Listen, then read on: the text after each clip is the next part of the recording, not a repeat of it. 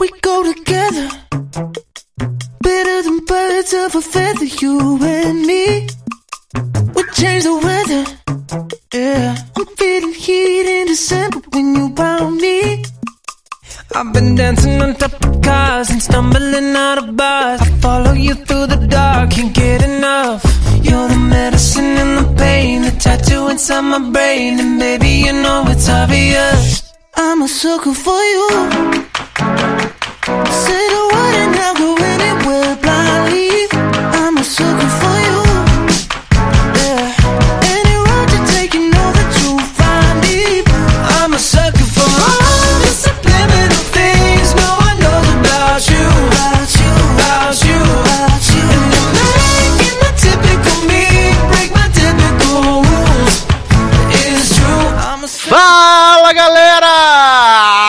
Sejam bem-vindos a mais uma edição do LogadoCast. Eu sou do Sasser e no programa de hoje finalmente nós vamos falar se a Terra é plana ou não. Muito bem, também vamos falar sobre algumas novidades da Netflix, né? Inclusive aí a série dos robôs, acho que é Robô Sex Machine, sei lá, dedo no cu, alguma coisa desse tipo.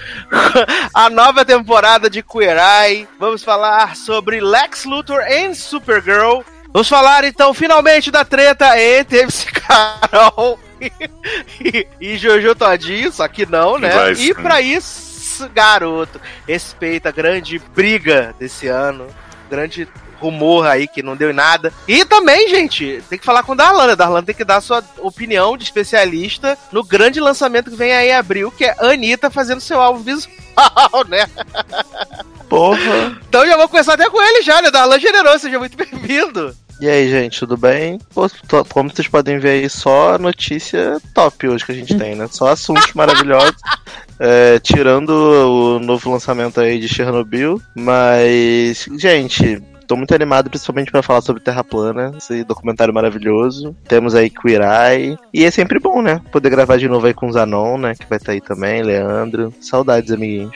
Adoro saudades amiguinhos, maravilhoso. Leandro Chaves. É, gente, a Terra é plana? É. Só que não, né? Porque, olha, as pessoas se passaram. Então, tô animado também pra falar desse documentário que foi depois do Fire Festival. Acho que foi logo o segundo em seguida que eu vi da Netflix, assim, né? Nesse, nesse período de documentário que eu assisto. E gostei pra caramba. Me diverti. Márcio Zanon. Oi, gente, mas antes de me apresentar, de dar um oi, eu queria fazer uma revelação a todos vocês. Como vocês sabem, meu nome é Márcio. O final dele é Seal. Na verdade, eu sou Não acredito. agente da CIA, só que masculino, e aí fica CEO. Tá No no, mundo cio hétero. você, né? Sim, Tá sempre no cio. tô sempre no CEO, prontíssimo pra trepar em. Socorro, Brasil. Ai, ai. E por último, mas não menos importante, Léo Oliveira. Olá, meu nome é Leonardo, eu sou um fazedor e não é privilégio, é família estruturada. amo, amo. Vamos, de- vamos definir o que é família estruturada em breve, em breve nesse podcast. Ansioso. Olha, eu joguei pra Darlan no começo, mas eu queria que ele elaborasse um pouco melhor. Porque ele achou esse grande anúncio, a grande revelação, né, de Anitta, que usou seus beijos, suas pegação no carnaval, pra divulgar que vai fazer um álbum maravilhoso visual, a Beyoncé do Brasil. 10 clipes, 10 músicas, 10 tudos. Trilingues. 5 de abril, Darlan. Trilingues, exatamente. Dia 5 de abril? Hum, 5 É pra, abril. poder, é pra poder bater de frente com o Shazam, né? Esse grande lançamento aí que vai chegar dia 5 de abril. Mas assim. até engasguei, gente, desculpa. Notícia tão boa que a gente fica até nervoso. É, cara, honestamente, eu não sei o que a Anitta quer da vida dela, porque ela lança, ela lança uma música por dia, né? Então, assim, é, esse, CD que ela vai lançar, de 10 músicas, já tá incluindo essas músicas que ela tá lançando todo dia? Ou são 10 músicas novas? Porque realmente eu não entendi. Pelo que eu entendi, são Pô. 10 músicas novas e ela tá gravando como uma louca. Tá lá com, nos Estados Unidos agora gravando com o Snoop Dogg. ó, maluquice. Ah, cara, honestamente, eu acho que isso daí não vai dar muito certo, não. Principalmente porque só, só a galera do Brasil que vai ouvir, né? Como É. sempre. E aí ela vai fazer uma música com, com as letras em espanhol, em inglês, misturando português. E vai ser aquele sucesso moderado. Aqui no Brasil vai ter um ou dois singles de sucesso. E ela vai continuar flopada, fracassada, fudida fora. E é isso, entendeu? Tanto que, gente, até a música que ela lançou com a Rita Ora aí, que demorou cinco anos pra lançar uma música. A Rita Ora, ela e a outra menina que eu não sei quem é, flopou, né? Então, assim, até a Iggy, até a Iggy Azalea tá na frente, né? Vim aqui Dela, né? Então, é isso. Olha. O, o karma vem a cavalo, né, gente? Maravilhoso. Então tá aí nossas pequenas co- considerações né, sobre Kisses, esse novo álbum maravilhoso de Anitta. Quando o álbum Acho que o Léo queria chegar- falar alguma coisa. Fala aí, eu, eu só tava falando que vim aqui pra Have Fun, né? Que é o trecho da música lá. Que, na verdade, Anitta e Rita são feats no, no- da mulher Sofia lá, Elisa, sei lá, a Elisa. Que a mulher tem uma energia, gente. Ela passa o clipe inteiro querendo morrer. E aí, a Anitta fica fazendo o ombrinho da Carmen Miranda o filme inteiro com a cara de cu também. O clipe Uhum. todo. Assim, tá vergonhoso. Só Ritinha se salva nessa. Porque Ritinha, desde que foi sequestrada, né? Ela é maravilhosa.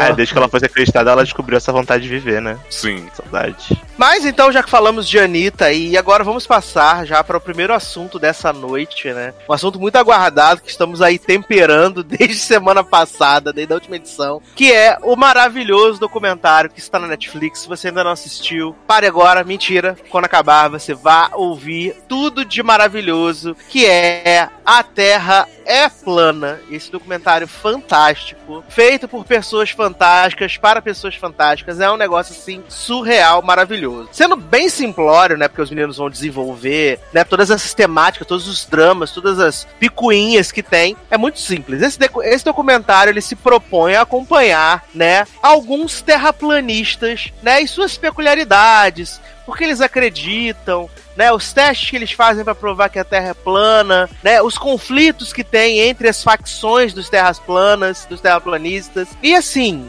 é um show de maluquice da melhor categoria. É uma coisa que faz você ficar besta e repensar a humanidade. Só que aí, quando você pensa nos que os terraplanistas são malucos, você lembra, você lembra que aqui, nesse país bonito, na Terra Brasilis, né, eles vão nomear secretária do MEC, uma maluca que fala que a educação escolar tem que ser baseada na Bíblia, em Jesus, porque Jesus foi o primeiro matemático. Uhum. Porque Jesus que desenhou a geografia. E aí a gente pensa assim: maluco tem em todo lugar, não é mesmo? E a gente não tá ficando muito atrás. Mas, meninos, todos vocês amaram as maluquices dessa terra plana, né, gente? Porque começa bem focado lá no Mark Sargent, que teoricamente é o expoente Hoje em dia, da, né? da, da- da Terra plana. E apesar de parecer ser um grupo muito gigante, é, não é tanta gente assim, né, que acredita nisso, né? Mas fique à vontade pra dissertar sobre esse assunto maravilhoso. Agora, assim, o, o interessante, né, que a a Netflix, assim, às vezes ela dá um tiro, não é, não é da Netflix o documentário, mas ela dá um tiro certeiro no, naquele algoritmo dela, que fica te indicando as coisas, e às vezes, né, e te indica coisas que não tem nada a ver, igual aquela, aquela série, Leose, da bruxa, Aham. que fica o Que tempo cancelou inteiro... Time, né? Pô, exatamente. Mas dessa vez eu, lembro que foi. Acho que foi no carnaval mesmo. Na semana do carnaval eu abri a Netflix e aí ficou lá aquele. A Terra é plana, né? Que, que é o nome aqui no, no Brasil. E ficou lá toda hora me perturbando. Eu falei, olha, eu vou ver isso porque eu preciso conhecer um pouquinho dessa.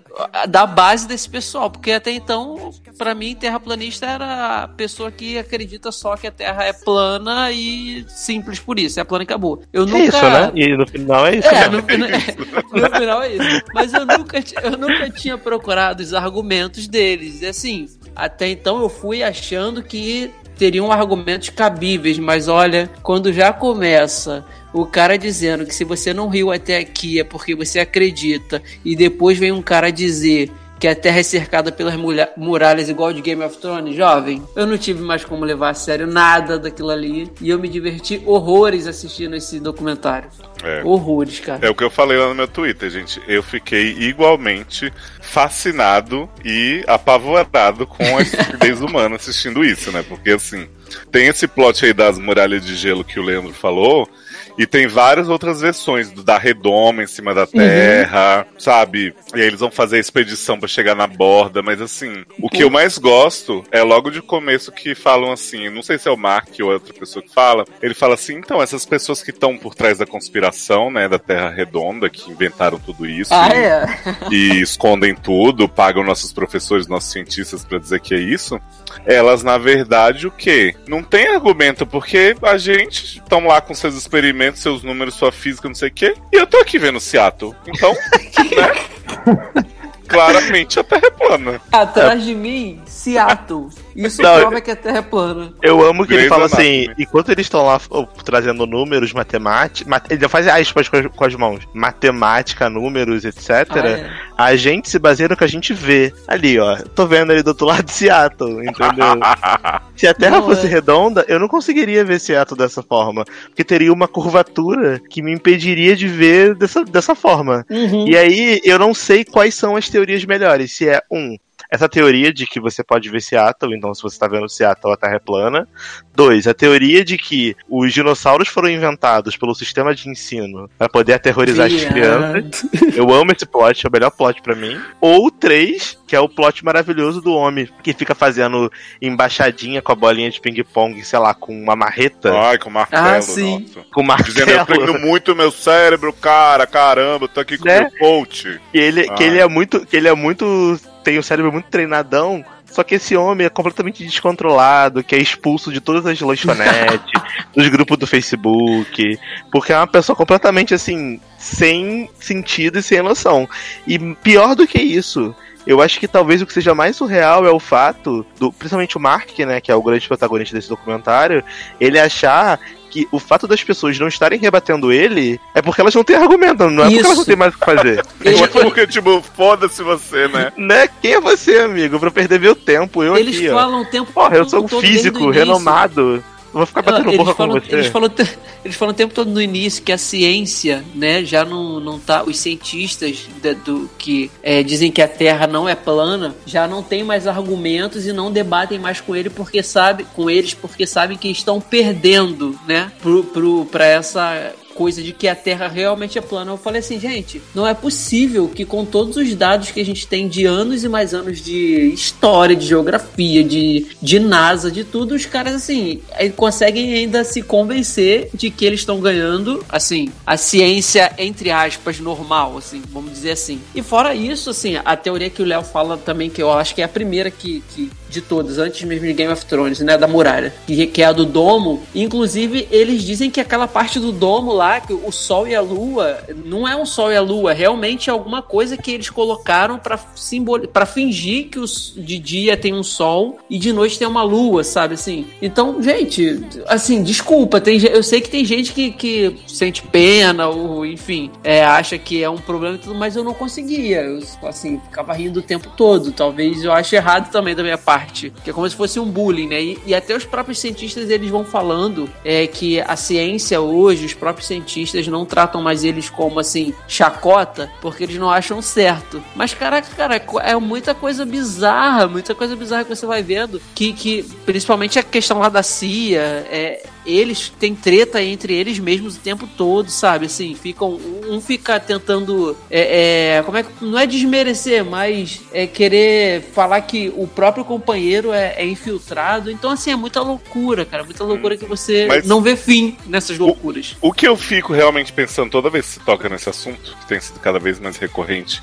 e até aquela menina cientista do cabelinho roxo fala, a mãe do Mark fala no momento, é tipo assim, por que caralho vocês acham que as pessoas estão inventando isso? O que, que vai mudar na realidade do mundo se todo mundo de repente descobrir que a Terra é plana, sabe? tipo, e aí eles fazem essas perguntas, a mãe do Mark uma hora dá uma zoada assim, tipo, você acha mesmo que todos os professores e cientistas do mundo estão numa conspiração? É, ela não acredita nele, né, Ney? Ela, tá sempre, ela tá sempre com aquele, roi- com aquele sorrisinho assim, Ai, de gente, o que, que ele a tá cara falando? dela é a melhor, cara. A cara dela é... e, e é isso que o Léo fala, gente. Assim, eu acho que é muita loucura todos todos os, os ensinadores, todos os professores, todos os cientistas serem tipo é, é, é pago pela NASA. Gente, ou mas vocês não governo. entendem. Os professores, eles não podem falar que a Terra é plana, senão Senão eles eles vão ser desmoralizados e demitidos. Então, no coração deles, eles acham que é. Só que eles não podem verbalizar, entendeu? Sim. É isso. Cara, mas assim, aí, tipo, beleza, eu acredito nisso. É conspiração, digamos, eu aqui, Léo, tô agora convencido. Qual que é o motivo que eu imagino que seja por trás de não quererem dizer a verdade? Tipo, porque quando perguntam isso pra eles, eles começam a falar: é uma parte de uma grande conspiração que também envolve nossas vacinas e transformar nossos homens em mulheres e nossas mulheres em homens. Aí começa a, sabe, misturar todas as merdas da, da galera da- das bolsistas aí. E aí eu fico pensando, gente, mas e aí a resposta mesmo você vai dar em algum momento? Ou é tipo, só tô afim de acreditar nas conspirações tudo? É, assim, a, é, é a invasão reptiliana, Léo. é. Ah, E sim, esse- então. São os escrotos. Essas pessoas dá pra perceber que elas têm aqueles mesmo, mesmo conceito, sei lá, de pessoa que acredita naquele negócio que vacina faz mal, que blá blá blá, não sei o quê. Aí os caras acham que tudo é uma teoria de conspiração. Tudo. O Cara, tudo, tudo pra ele.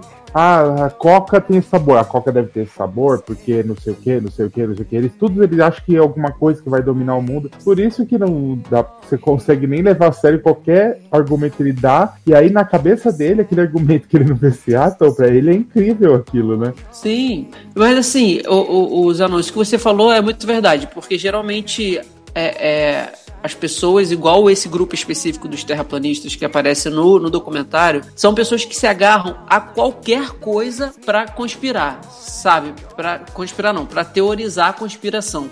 É, tanto que logo no início do documentário também, quando começam a apresentar o Mark e tal, que hoje é o gran, a grande referência né, da- do- dos terraplanistas, tomou o lugar, inclusive, do cara que chegou com essa teoria e hoje em dia eles vivem em guerra. E esse cara que criou os terraplanistas, eles dizem que ele diz que o Mark é um infiltrado hoje da, acho que da CIA também, da NASA. Esse enfim. cara que criou o terraplanista, supostamente esse cara é uma piada. É. do- do- ele é mais maluco do que os malucos. Porque assim, eu acho que o Mark Sargent ele, é- ele é só meio tantã. Mas aquele barbudo que aparece lá fazendo os malabarismos com Que é o machado, originador, né, da teoria. ele, ele é maluco. Agora, esse que é o rei, que é o rei ele é maluco Ao level. extremo. Ele é hard, É. não é? Quando ele começa a falar brincadeirinha. assim, o ator fulano blá blá, que interpreta Mark Sargent, É, pela Warner Brothers. 哈哈哈哈哈哈 é Eu verdade, cara.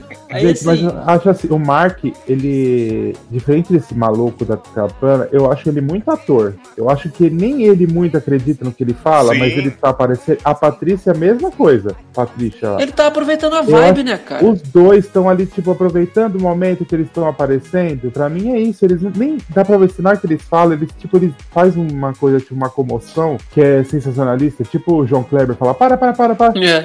E pra, e pra mim é aquilo mais. Eles mais estão fazendo aquilo pra se promover e aparecer do que eles acreditam naquilo que eles estão falando. É e aí, porque ele acha que ele é celebridade, ele realmente é ali naquele meio das 10 pessoas que Sassi falou. Ele é, né? E ele fica do tipo, tanto que no final ele fala assim: Não, digamos que eu de repente pare de acreditar, não vou poder falar isso, né? Porque como que vai ficar Uhum. os meus É. seguidores? Mas aí eu acho que isso que você falou, Zanon, prova que o quê? Mark é Warner Brothers. É. Ah, é. eu amo a Eu amo- E eu amo que o cara, quando vai apresentar, fala assim: então, o, ato- o fulano de tal, ator que interpreta É. Mark, não sei o que lá, porque ele é muito conspiratório. É muito foda isso. Eu amo a é- parte que ele fala assim: vocês já foram reconhecidos pela voz, não sei o que, a Patrícia, não. Aí ele, ah, eu já fui. Tipo, mano, ele é muito desilusional, né? Ele é muito biscoiteiro. São- Então, assim, e, a- e- e- e lá no início, é só pra concluir o pensamento que eu tava, eles mostram, né, que e- o próprio Mark, ele, eles ilustram ali uma prateleira com várias teorias que ele diz que ele acredita veementemente até hoje, assim. Aí tem, aparece Roswell, aparece Área 51, enfim. Esse tipo de pessoa, cara, assim, eles, o que o Zanon falou, se a Coca-Cola transparente do Japão, se bobear já, já, sabe, isso já aí já é um líquido que se você tomar o governo vai te dominar. É, eles se apegam a qualquer coisa assim. Eu só eu é estranho pra mim porque eu não sei como é que como é que uma pessoa assim consegue viver com tanta teorização, sabe? E assim ainda conseguir andar, sei lá, na rua e achar que, sabe, tá, tá tudo normal e não, sabe, não, não ficar com aquela sensação o tempo todo de ser perseguido a ponto de não querer sair de casa. Porque é, é muito, é muito forte isso que eles, que eles têm com tudo. Só que essa coisa do- da, da Terra plana, eu acho que além de ser uma loucura, né, uma doideira, eu vejo assim, acaba também sendo, acho que hoje, é, é, publicidade pra esse grupo, sabe? Porque tá muito forte essa parada no, no- principalmente no YouTube, esse podcast da mulher, então eles vão conseguindo, tanto que hoje eles já têm até congresso, não é isso? Congresso, encontro. Ah, mas Isso. jovem, aparece CCXP. 30 pessoas, né? Na Sim, então- e isso com certeza já deve ter um lucro pra eles, pessoas. sabe? E, inclusive aparece um cara com a moto da Terra plana, né, Zanon? Nossa, a motoca terraplanista, gente. Amo. Uma moto de aquilo madeira. auge. tem música terraplanista, tem CD da Nira terraplanista. Uhum. Trilingue. Agora, essa moto de madeira da Terra plana, o que que ela muda? Ela é, ela é especial, ela é feita pra terra plana. Ela, che- ela chega na muralha de gelo e atravessa para as Uau. outras terras. É, vai ter o dragão de gelo lá atrás.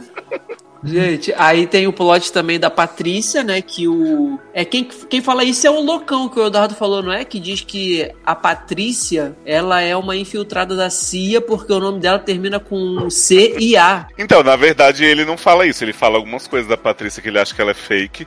E aí ela conta pra câmera as teorias da conspiração que tem, né? Que é dela Ah, ser reptiliana, Isso. dessa coisa dela trabalha pra CIA porque o nome dela é Patricia. E aí ela fala assim: vocês acham que eles iam ser tão óbvios? Tipo, como se ela estivesse realmente rebatendo pra uma criança de 6 anos. e ela fala que a última é que ela é transexual, né? E aí o romance dela com o Mark tá muito ameaçado enquanto eles gravam seus podcasts no YouTube. Porque as pessoas ficam inventando essas coisas dela. Aí tem uma hora que ela fala assim. Gente, essas pessoas acreditam em cada coisa que eu fico me perguntando: será que eu sou uma dessas pessoas também? Tô Hum. acreditando na coisa errada? Aí ela para assim e fala: Mas eu sei que não. Não, não, gente, é, É é muito delusional, né, cara? ela fala, mas assim, eu mostro a foto da minha irmã, mostro a foto não sei o que, mostro meu certidão de nascimento, mas eu não posso provar. Tipo, Nossa, eu, não eu ouvi o Zanon falar, eu mostro o pau da minha irmã. Eu, Eu também entendi. Ah, porque é transexual, né? O que, que tá acontecendo? Transfobia no podcast. Mas é meu irmão? Mas falando sério, esse plot da Patrícia pra mim ele é muito surreal, porque assim, por, por mais delusional que ela seja, que ela é muito, mas essa parada que ela falou, tipo, o pior é que eu não posso provar que eles estão errados, porque tudo que ela fala, eles vão ter um argumento pra dizer que ela tá inventando, que ela tá que os que a família são atores, porque eles são muito loucos, igual ela faz com a Terra plana. É a Igual, mesma coisa. exatamente. Então, assim, é, é muito louco como é, ela critica que as pessoas fazem isso com ela, porque atacam ela pessoalmente, mas ela tá fazendo a mesma coisa em relação à Terra, à terra plana. Aquela viagem que eles fazem lá pra CIA, que vão os dois passear lá na CIA, lá, Na lá NASA. não, na NASA, desculpa, que eles vão lá passear e tal, que tem aquela cena maravilhosa dela gritando, a Terra é plana! Dentro da NASA. Nossa, E- Que não tem né? ninguém no galpão, né? E o brinquedo quebrado, Darlan? Porra! E aí o. e, e aquele brinquedo quebrado é tipo, é uma alegoria muito foda e resume todo esse documentário. Porque assim, as pessoas estão esfregando na cara deles a solução da parada e eles não estão olhando pra solução e estão olhando pra uma parada achando que tá, que tá errado, que tá Eu amo que o quebrado. Marco fala assim: olha, se nem isso aqui tá funcionando essa merda, imagina se a NASA faz alguma coisa certa. Aí fica apertando a tela assim: olha, não funciona e tal. Aí quando ele sai, a câmera só mostra o botão enorme, assim, é aperte aqui. maravilhoso. Ai, gente, é muito bom. Muito bom Cara, mesmo. mas assim, de verdade, o que eu acho muito escroto, primeiro, que essas pessoas gravaram esse documentário achando que assim, estamos revelando pro mundo a verdade. Eles não imaginaram em momento nenhum que iam ser zoados. Então, você vê que o grau de loucura realmente chegou a um, um ponto seríssimo. E, tipo, quando eles vão sendo desmentidos ali, né, pelos cientistas mais sérios, que explicam todo esse efeito psicológico, essa coisa de aceitação que eles buscam, deles irem atrás das provas só que comprovam a teoria deles e, tipo, foda-se a ciência e tal. Cara, tipo, você entra numa maluquice porque, tipo, um monte de gente fala assim: ai, minha mulher se divorciou de mim, ai, minha família se afastou. Porque, assim, a impressão que eu tenho, claro que o documentário pode não ter mostrado isso e existe terraplanista que só acredita e vive a vida normalmente. Mas a impressão que eu tenho é que quem acredita fica nessa paranoia de vou buscar as provas e vou Uhum. desmentir a conspiração e não sei o quê. Porque assim, digamos que vocês se envolvessem hoje com uma pessoa que dissesse, ah, eu acho que a Terra é plana, mas em outros aspectos da vida ela fosse normal e vocês tivessem uma vivência, eu acho que ninguém ia dizer assim, acabou, não tem mais jeito e tal. No máximo ia tentar conversar, né? Ter uma conversa coerente com a pessoa pra entender o que, que ela acha aquilo. Agora, a pessoa que fica indo em, em CCXP do negócio e fazendo vídeo, procurando sinais e falando de, de alienígena reptiliano, não sei o que, tipo, realmente deve ser bem complicado, né? Ah, o, problema, o problema é que eles transformam essa parada numa grande reunião da Inodê. Vira uma eles- religião, né, Eles cara? saem e eles querem convencer as pessoas. Tipo, eles colocam placa do carro como a Terra é plana, Isso. camiseta, site, ele sai na rua gritando com as pessoas, ah, você quer a Terra é plana, caralho. Não, não, não. A prova disso é aquele maluco lá que era expulso de tudo, que era dele, Aham. que criou Fala- a própria rede social dele pra poder falar sobre Terra plana, porque o Facebook bania ele a todo momento. Falam pras crianças, não, quando estiverem dando aula, os professores falando, dizer, não é isso, até plano, você está ensinando errado, caralho. Ai, fanfic 5 de 10, né? Né? Até das parece. crianças. E todas as crianças aplaudiram, né? Tipo, Hum. que... Uhum. Não, assim, é, é- é- meio que virou, vira uma, acaba virando uma seita, porque é aquilo que que Leoz falou. Eu acho que a pessoa que acredita em alguma coisa absurda assim e consegue, não, acho que assim, no problema não é acreditar. Ah, eu acredito que existe uma área 51 e tal, ou que o homem não pousou na lua, enfim. Mas beleza, você acredita, mas vive a sua vida normal. Por que, que você precisa? Por que, que você é a pessoa que precisa de qualquer jeito provar isso, sabe? Tem cientista pra isso, sabe? Ou, ou- ou ainda, por exemplo, se o Mark Sargent é um grande astrofísico, físico, químico, você... beleza, ele. Agora, assim, tem outros que, que não tem motivo pra isso. E acaba que deve ser realmente muito complicado você pegar, talvez, manter uma relação com uma pessoa que fique o tempo inteiro só falando disso. Tanto que eles têm um, um, um Facebook, um grupo, né, pra poder marcar relacionamento. Gangbang não é assexuado da Terra plana. É, Mas assim, você falou tipo do Mark do. Tipo assim, se ele é um cara que ele fala assim, ele é o cara que acredita na Terra plana tal, mas é igual aquele cara, o interessante do final, que tá indo atrás de tipo assim, vamos fazer experimento pra provar. Eu acho assim, eu consigo respeitar um cara desse porque ele tá tentando provar alguma Tá tentando. coisa. Mas assim, tipo o Mark, ele olha pra Seattle e fala, não consigo ver Seattle. Ou ele pega, tipo, uma, uma teoria do cu dele, que ele acha que faz muito sentido, e aí ele fala. Então, se é um cara que tá tentando provar é uma coisa, agora um cara louco desse não tem como ser. É, ele só fica é, é, é, gritando que é, mas assim, ele não, ele não se dá o trabalho de tentar é, pegar e, e vou, vamos provar. Apesar de que no documentário mostra algumas tentativas bem frustradas. Eu acho que a primeira, eu acho que a primeira, se eu não me engano, me corrija se eu estiver errado. Eles compram um marca-passo, sei lá, uma bússola, um trocinho de 20 mil. E aí eles dizem que a teoria deles é o seguinte: a gente vai colocar essa bússola porque conforme a Terra gira. Ah, tem isso, porque eles dizem que a Terra não gira, né? É. Tem também essa teoria: a Terra não gira, enfim. E aí eles é, é, tem Não, um cálculo. não, não pode girar se a Terra for plana. né? É. Precisa- essa, teoria tem que ser seguida à risca no, Isso, é. no plano E dele. aí eles dizem o seguinte: é, parece que tem um cálculo que conforme a Terra vai girando, o eixo ele vai mudando, esse aparelho ele vai mudando 15 graus, enfim, começa de noite tá 15, de manhã tá, tá menos, alguma coisa assim, eu não vou lembrar. Então eles compram, investem 20 mil dólares nesse aparelho, que segundo eles é o, é o mais confiável, né, para se provar isso, e eles resolvem colocar dentro de um cilindro, não sei se é de aço, mas é de algum material aí muito bom para para ver, É um né? giroscópio. É, vamos lá. Então aqui, se dentro desse, desse cilindro o grau não mudar, é porque a Terra é plana. A Terra não gira. Aí eles fazem um experimento durante a madrugada, quando eles vão lá de manhã abrir, a parada mudou. O grau mudou, então, pô, não é dessa vez. Mas agora a gente vai comprar um cilindro com vibranium, com e quase vibrânio, né? Que agora sim não vai surtir efeito de nada. E vai, e de novo, o, o giroscópio vai lá e mostra que mudou o Mas grau isso é da... porque a CIA está girando a, Isso. Terra plana de propósito. Pois é. pra Eu amo, eu amo que eles gostam de debater a ciência usando ciência, né? Ah, sim. e Ele aí fala, depois... "Ciência é erradíssima, mas vamos usar a ciência pra provar o que eu tô falando. E aí depois tem o, o, o grande teste, né? Que é o teste do laser. Que eles dizem que colocando o laser de um ponto bem distante ao outro, numa área bem plana, que eles utilizam até, né, é, de um, um lago, que se chegar, eu não lembro os números, mas se o laser chegar lá e continuar em 5 graus, é porque a Terra é plana e, e não teve nenhuma curvatura. Se chegar lá em 7 graus, alguma coisa assim, é porque a Terra é plana. Então, assim, e aí ele é, é redonda. Então eles começam a fazer esses testes de madrugada e tudo, e assim, sabe, nada do, in- nem do, do início ao fim nada dá certo. Primeiro é Sim. a luz do laser, né? Que não chega lá no. O feixe não chega lá numa, num tamanho que dê pra você medir direito, ele chega enorme. E aí depois eles começam a inventar desculpa que não, não é, é o, não é o feixe do laser, é, é porque o mastro não tá no lugar direito. E assim, eles não conseguem provar nunca, sabe? Nunca nada que eles fazem dá certo. E eu acho que, que, pô,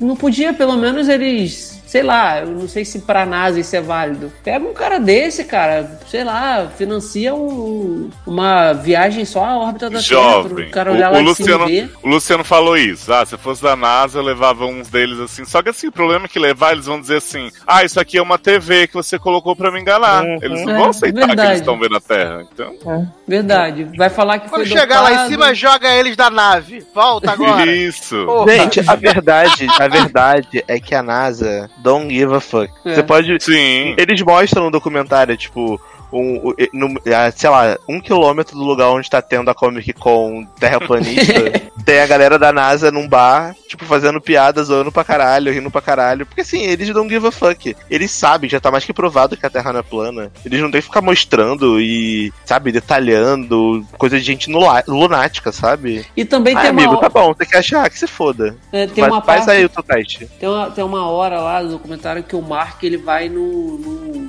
no eclipse, né, total que vai ter e, e, tipo, ele olha a parada acontecendo, o eclipse lá, o sol entrando, a lua entrando, não lembro qual foi, se era o sol que tava na lua, enfim. E tipo, o cara olha e fala assim, isso é, isso é fake, sabe? Isso, é, isso não é real, isso aí é alguém colocando alguma coisa na- naquela, naquele poste de luz do domo pra fingir que é. Ele fala isso, depo- aí depois ele vê e ele fica assim, hum, tipo, né? É, cara, assim, sabe, eu acho que ele, ele hoje ele é o, o grande líder da parada, né? Desbancou o loucão lá. E só que ele Ele tem é na cabeça dele, né, jovem? Porque pode ter um monte de terraplanista que É, se bem que é. ele também. Desse grupo, pelo menos do documentário, né? É ele. E assim, e, e o Zanon falou uma parada que é real. Ele parece que o tempo inteiro tá em cima do muro, sabe? Também. Ele tá ali, tu vê que é pela, pela vibe ou é pelo, pela pequena fama que ele conseguiu nesse meio. Ah, porque ele acha assim, tem hora que a Patrícia fala, ah, você ganhou muita visibilidade com o meu programa e eu também ganhei e tal. É como se fosse um pequeno verme se alimentando de uma baleia. Aí ele Uhum. fala assim, eu sou a baleia nessa história, né? Tipo assim, então ele se acha muito foda. Ah, sim, não. Fora o relacionamento dos dois que fica, fica sendo forçado o tempo inteiro, né? Ai, credo. Gente, eu fiquei imaginando esse povo reproduzindo, que nojo. Mas ele não- Reptilianos. Mas ele não fala que ele é, tipo, assexuado, uma parada assim? Não lembro, tem isso. Tem um, Eu não tem um, tem um plot de- desse, por isso que eles não. Não lembro Não- também. Ela quer muito dar pra ele. Muito. o, o documentário todo. Sim. tá, É, tipo, fica claro toda que se ela tá tremendo, toda caidinha. babada. E ele, tipo assim, cagando. Porque eu, eu, eu posso ter sonhado essa parte, mas eu tenho quase certeza que no início tem alguma coisa que ele comenta o fato dele meio que se abster, assim, de sexo. O que faz sentido, né? Porque. Faz todo. Também quem vai tranquear? Só pra Quem vai querer aquilo, né? Exato. Só Mas- mesmo pessoas e- e com, Mas com romance- influência da CIA mesmo, pra poder Romance. encarar aquilo. Romance da geração. Todo bom filme tem um romance, né? Então, Porra. Matrícia, né? Pô, vai sair vários reptilianos desse casal aí, se Vai nascer o Mark Zuckerberg. Porra. Ô, Darlan, e eu gostei que o cara que faz os experimentos lá, né, do laser, não sei o quê, quando ele vai fazer esse segundo, ele fala assim: Cara, fazer experimento é difícil? Tô percebendo agora que falei tanto dos caras aí, mas, porra, tem que ter toda uma metodologia e, né, e tem que funcionar e tal, caramba. É, Ele tava. É, Ele tava achando que era lá, chegou, ligou e, E eu aí acho- funcionou. E eu acho maravilhoso quando dá errado, né? Que é a última cena do documentário, ele fala interessante. É, E a gente tem aquela musiquinha cretina, maravilhoso no final. interessante, é o grande cliffhanger, né? Final do documentário. Já esperando assim, dois. Eu, eu, eu, a única, a única maneira que eu assisti esse documentário foi assim, é, é, para me divertir. Eu me diverti, sabe? Assim, talvez seja errado isso ou Ô, jovem, foi Foi errado por quê, cara? Foi pra. Aquele documentário é pra entretenimento mesmo, não é? é, e assim, Foi pra Filme da Marvel, né? É, é isso aí. eu me diverti assim como eu me diverti no Fire Festival, porque o Fire Festival você não acredita naquelas maluquices que estão acontecendo, sabe? E as pessoas estão caindo. O Terra, o, o Terra Plana é quase a mesma coisa, só que assim, a diferença é que não envolve aquela dinheirama toda, sabe? É, é, e pessoas de, sei lá, enfim. Mas eu, eu, eu, me entreteu, de verdade. Eu, eu me diverti, porque eu não, eu não sabia até então que a loucura deles iam tão longe assim, sabe? Eu, não- eu achava que era é, a Terra é plana porque eu acho que é, e enfim, eu não acredito na ciência porque o governo que controla tudo acabou. Mas quando eles começam a dar esse monte de argumento louco, cara, assim, você vê que a parada acaba sendo muito mais séria, sabe? Dentro da cabeça desse, desse pessoal. Então, é, eu me diverti. Me diverti e acabou que eu aprendi um pouquinho mais de como esse pessoal louco aí pensa. E agora Pensa você é terraplanista também. É. Porra, agora, porra, agora eu sou, gente. Eu até tive- porque, até porque daqui de Relego eu consigo ver a Anchieta onde o Darlan está nesse momento. Olha então aí. a Terra é plana. Eu tive a Adoro. impressão, Leandro, de que você se divertiu. Ah, Será, será que ele se divertiu? Interessante. Eu tenho, a impressão, Interessante. eu tenho a impressão de que Zanon é um reptiliano. Mas, meu, mas, meu, eu tava com muita má vontade de assistir. Eu falei, mano, eu vou ter que ver esse cara falar bosta o tempo inteiro. Eu estudei essa porra na minha faculdade. Tô usando carteirada academicista, desculpa. e aí eu falei, mano, eu vou ter que ver os caras debater essa merda. Mano, mas aí começa e fica, caralho, olha o que o cara tá falando. Mas daí você começa a ver que o bagulho é tão absurdo que não dá pra você conseguir Nada é sério, citar. né, cara? Não dá pra você citar assistindo os caras falando umas besteiras dessa.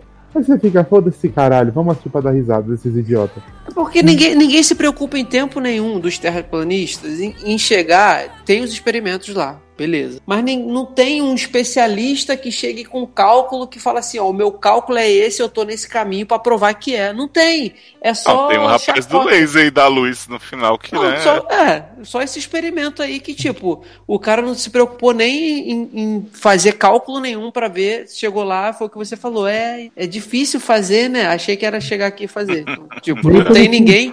Nem pra ele fingir pra dar errado, pra dar certo do jeito dele, né? É, tudo, Sabe é nem tudo. burlar o bagulho. Tu vê que desde o início. Cara, do- desde o primeiro minuto do documentário, é chacota pura, assim. É chacota. A, a, a, chaco- a cara. É, sério. A cara da mãe do, do Mark, tu vê que a cara dela, ela tá assim: Filho, que chacota, não seja burro. A cara dela é essa. Otário, né? Ela fica pensando. Porra, é, ela fica assim, kkk otário pra ele, sabe? O tempo todo. Sofro kkkk, né?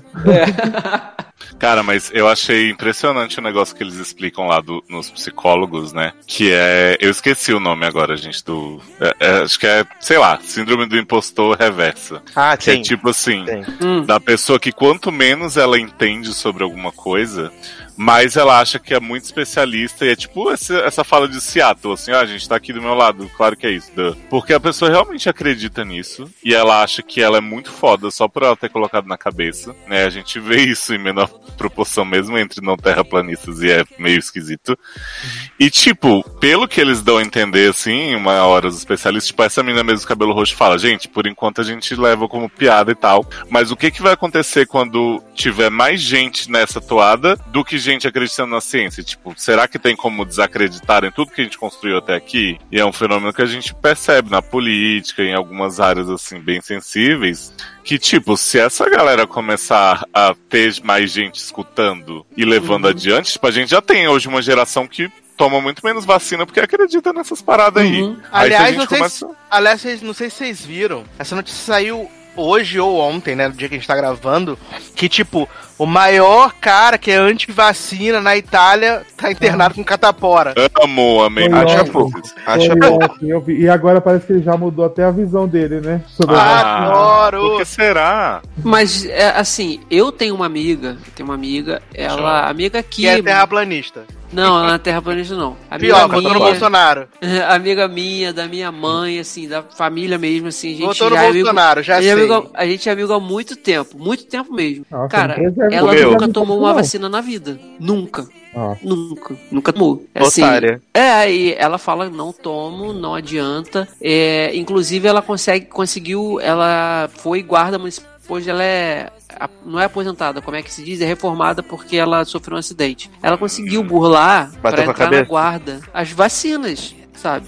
Torçamos Então, aí por uma doença bem imbecil que qualquer criança é vacinada É, pela. E, e ainda é criminosa, né? Porque ainda, ainda fraudou o negócio de vacina pra poder entrar na é Isso. bacana. legal, né? Aí, aí uma pessoa Bacana. que se pegar uma gripe um pouco mais forte pode morrer, sabe? E outra, ela pode passar pra pessoas que ainda não foram por algum Sim, Exatamente. ela tem filho, cara. O problema sabe? não é a própria pessoa morrer. Se ela morrer, pra mim, eu quero que ela se foda, porque ela tá fazendo uma escolha dela. É.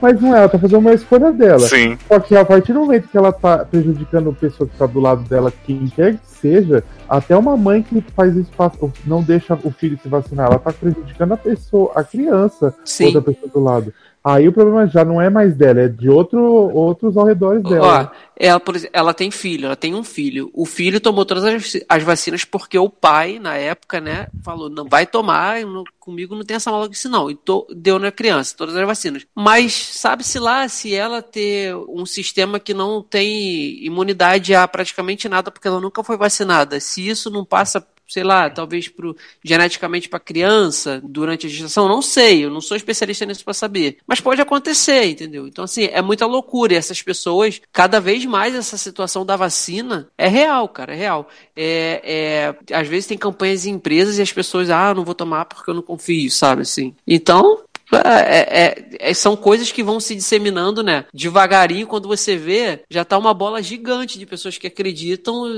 e, e não refutam a parada ou não vem com nenhuma prova concreta de que aquilo ali, ó, não toma vacina porque realmente tem umas paradas aí para matar o povo, sabe? Ninguém prova e as pessoas vão acreditando por, por tabela, né? Então é isso, jovens. Tá aí recomendado, então. Valeu, A gente. Terra- Seriadores.com.br. E tomem vacina. A Terra é plana, documentário da Netflix, né?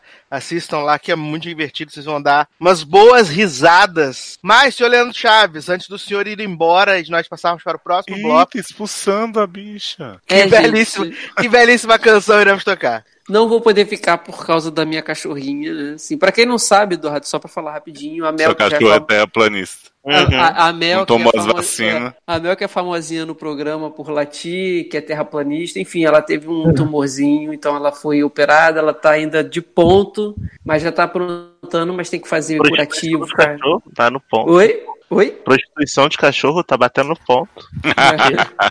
e então eu preciso me adiantar por isso. Então, assim, pra a música que eu vou pedir, aproveitando a vibe de Sandy Júnior, que já anunciaram, né, que vão fazer shows aí específicos pra relembrar aí, agradar o- os fãs antigos, eu. Os É, velhos. então, Ah. e os velhos, é. Eu adoro que eles pedir- anunciaram agora que os ingressos já acabaram.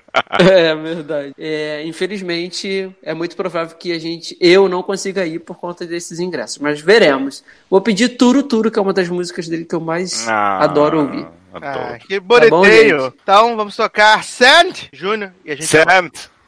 Beijo, gente. Até a próxima. Tchau, Leandro. Tchau. A terra é plana, caralho.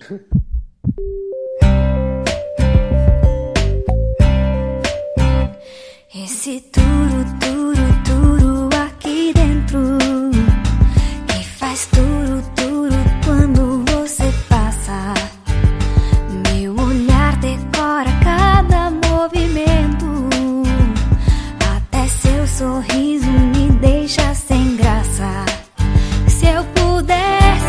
aprender.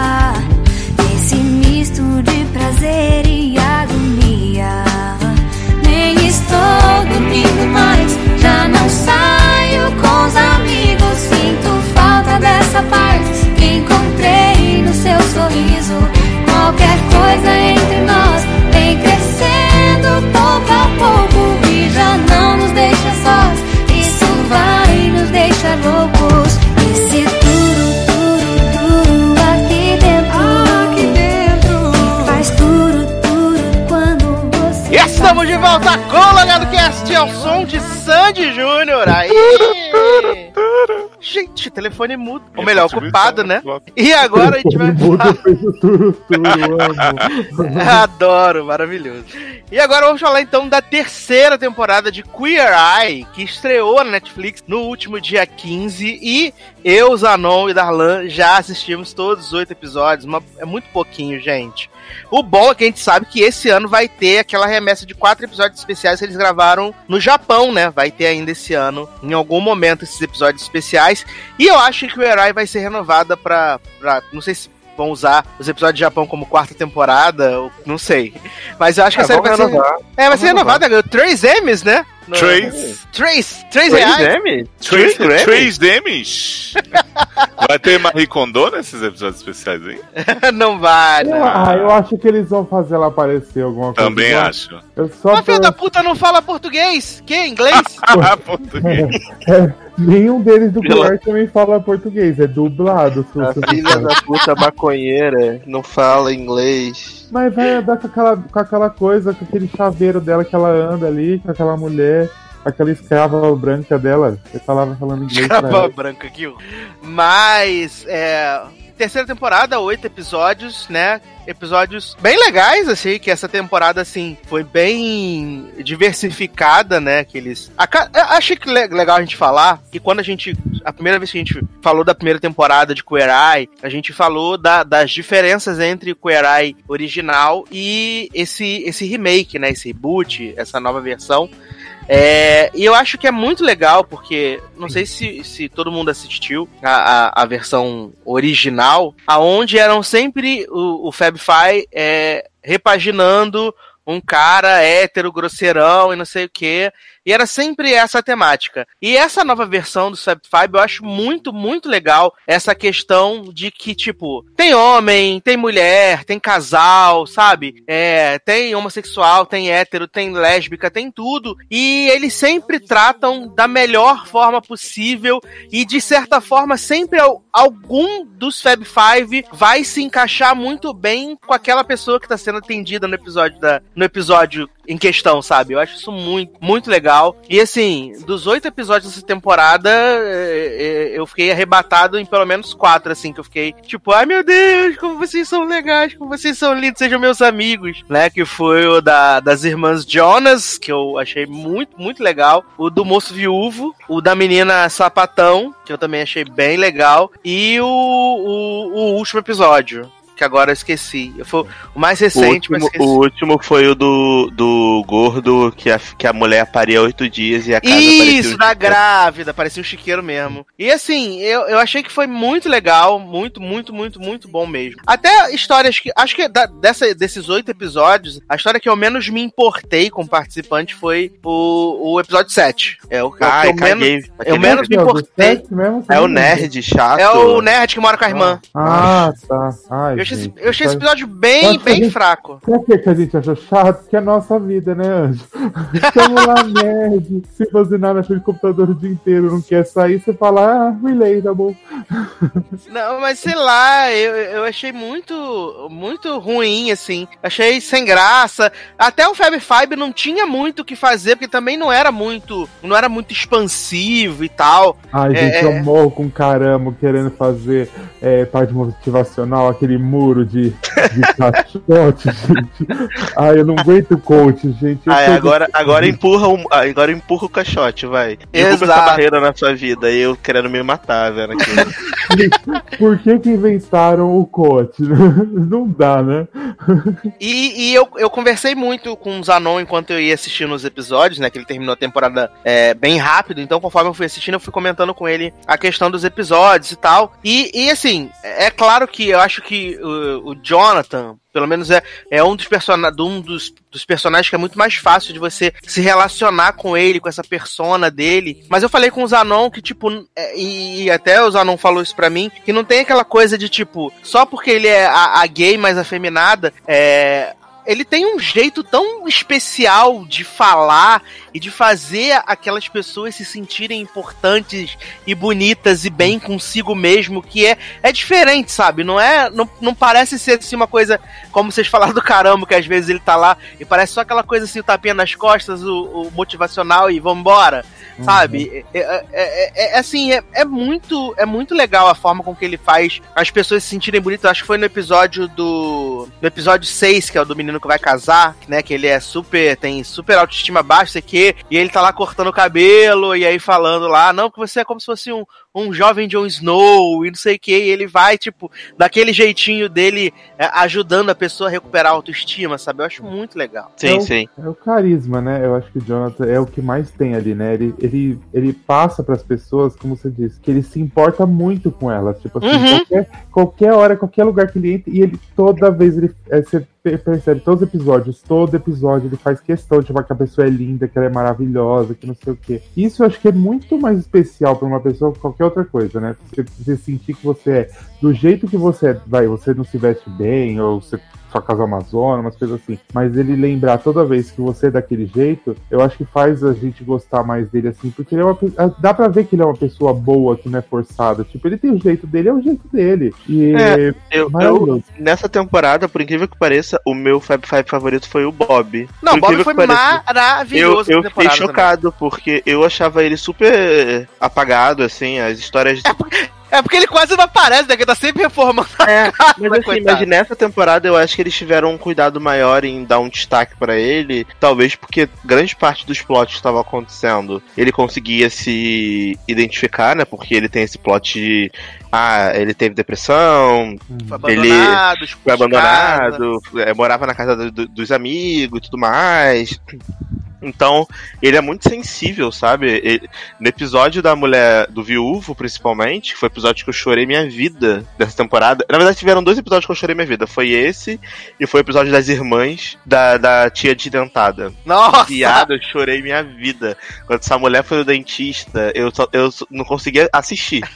Nossa, Eu tava cara, chorando. aquela cena é do caralho, né? Muito Nossa foda, Senhora. cara. Muito foda. Aquela e é um- cena. e Ó, do- pro, pro Leócio que não assistiu, pra dar uma contextualizada, é, é o episódio 3, eles vão até. Eles, essa temporada eles mudaram, né? Eles ficavam no Alabama, agora estão no Kansas.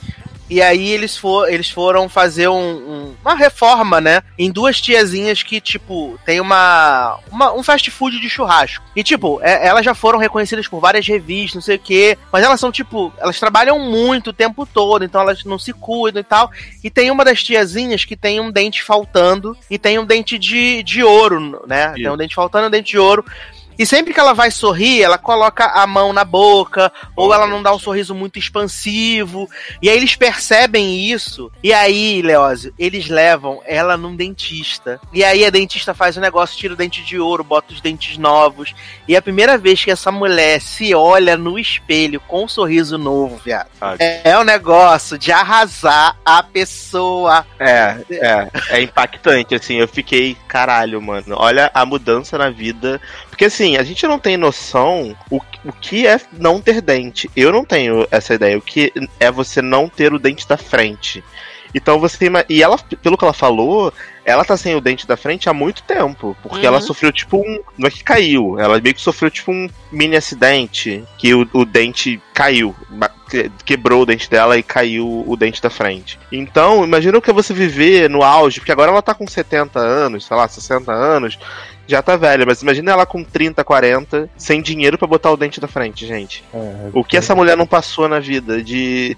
Aí eu comecei a chorar. Porque aí, porque aí quando eu vi a alegria dela, quando ela riu a primeira vez e ela Nossa. a se sentir bonita e, e confiante depois que ela tava com os dentes, porra, eu, acabou comigo. Eu falei, mano, se eu critiquei esse programa um dia, me, me desculpa. É, é, é ela valeu a temporada. Ela depois falando que ela tava sexy, gente, que maravilhosa, né? Maravilhosa. Sim! ganha confiança, né? Só por causa- Meu, é uma coisa tão, tipo, besta, assim, mas é, tipo, é um dente só, né? Que só pra isso, pra ela, já mudou tanta coisa pra ela, que é muito É, legal. disso. Exato, né? Eu, né? eu também tenho aquela coisa assim, tipo, essa temporada é engraçado que eles levaram bastante as pessoas lá no loft deles, né? Bastante levou o pessoal lá. Isso, verdade. É, verdade. e é muito engraçado nesse episódio mesmo das, da- das irmãs Jones, que, tipo, você vê o, o, o, o, Ten escolheu, tipo, umas roupas, assim, que não era nada espalhafatoso, para super tranquila e, tipo, só delas trocarem a roupa, a diferença que fez, sabe? E elas se sentindo super confiantes. E quando eles levam ela lá na, na fábrica do, do, do, do, molho, puta, bicho, é assim, é maravilhoso. Eu acho que o mais legal é de ser genuinamente emocionante sem suar piegas ou, tipo, muito forçado, aquela coisa assim de tipo, chorem agora, porque esse é um momento incrível, olha que sensacional, olha como a gente é foda, como a gente faz as coisas bem pras pessoas, sabe? Mas eu acho que Queer Eye é assim, ele é assim, ele é especial por causa disso. Ele não muda, tipo, muita coisa. Ele muda, tipo, pontos específicos que ajuda, não muda, ele melhora. Eu lembro que passava, lembra Extreme Makeover?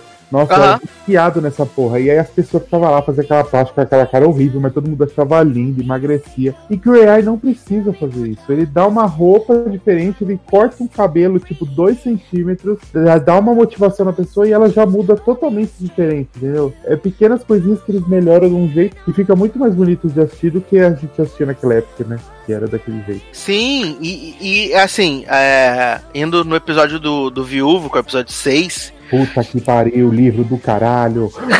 Você tá lá, né? Eles estão. O, o, o Leózio, esse episódio é o seguinte: o, o, o moço lá que tá. que foi indicado pra ser o reformado da do episódio, ele foi indicado pela melhor amiga da família dele, porque ele perdeu a esposa há dois anos e ele é pai solteiro agora de dois, de dois menininhos, um de cinco, um de três. E aí, ele tá lá, né? Eles estão. A, a esposa dele, antes de falecer, falou que queria que ele se mudasse pra uma casa nova, num outro bairro e não sei o que. Então ele comprou a casa. E aí, tipo, ela morreu um pouquinho antes da deles ir se mudar, se- irem se mudar pra casa, não sei o que. E aí, ela teve câncer, né? Foi um câncer que eles acharam que ela ia, ela ia vencer e não venceu. E aí, essa mulher, o que ela fez? Ela gravou um audiobook que conforme a pessoa vai passando o livrinho, é um livrinho infantil, a pessoa vai passando a página, tem a voz dela lendo pras crianças. E ela escreveu cartões de aniversário pros filhos até os 18 anos, pros dois filhos,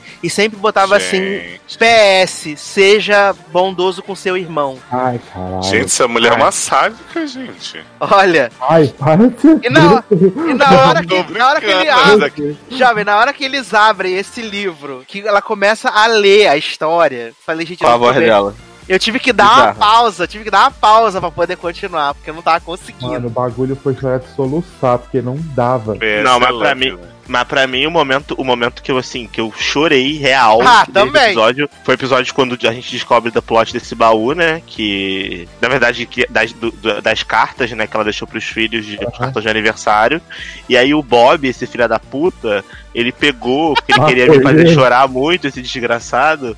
Ele fez um baú de madeira. E aí, como ela colocava essa mensagem em todos os cartões, seja bom com o seu irmão, ele gravou com a letra da mulher Na madeira. essa, essa mensagem na madeira do baú. Então, quando eles abriam o baú, tava escrito com a letra dela: Seja bom com seu irmão. E tava com todos os cartões ali dentro pra eles abrirem todo ano pra ler. Mano, eu falei, puta Mas que pariu. eles mostram todas as coisas no episódio? Não, eles mostram, eles mostram, tipo, o baú com todos os cartões dentro. Eles não ficam lendo os cartões porque Ah, é tá, pessoal, porque- né? E spoiler a vida dos meninos toda, né? Não, não. É, é pessoal, mas só mostram que tem. E aí o Bob, quando ele, quando ele vai mostrar a casa nova, né, pro cara, aí ele Uhum. mostra lá o baú e é quando ele abre, tá lá. Com a letra da mulher. Seja bom pro seu irmão. E aí o, o homem começa a chorar e eu comecei a chorar junto e foi isso. Não, aí eu vale fiquei dizer, chorando 10 minutos. vale dizer que essa foi a casa que o Bob menos teve trabalho, que a casa tá nova, praticamente, graças a Deus, né? Que ele sempre encontra os Ele só chiqueiros. colocou os móveis dentro, né? É, ele teve, graças a Deus. E nesse episódio também é maravilhoso que o, o cara tem dois filhinhos, são as coisas mais lindas do mundo, de 5 ou de 3. E aí, quando os Fab Five chegam a primeira vez, aí eles estão lá, toca aqui, high five, não sei o quê. Aí eu não lembro se é o Bob ou se é o Anthony, que tá com o pequenininho no colo. Ele fala assim: Eu quero ser uma princesa. Ah, é o Ten. É o tem. É o Ten. Ele fala, ele fala pro, pro, pro Ten: Eu quero ser uma princesa. Aí o Ten fala assim: Você pode ser o que você quiser. É muito bonitinho. Aí pega a coroa, bota na cabeça dele. Bota na cabeça dele. de princesa. Assim, é muito legal o episódio.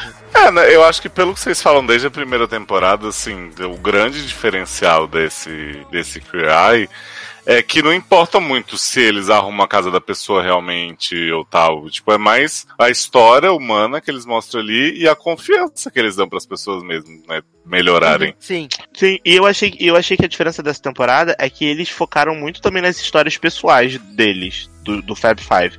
Porque, por exemplo, no, no episódio do. Eu não lembro qual é o episódio, acho que é o segundo, que, que aparece o plot do Anthony viciado em droga. É no segundo, que é o do velho do trailer. Do velho no trailer, isso.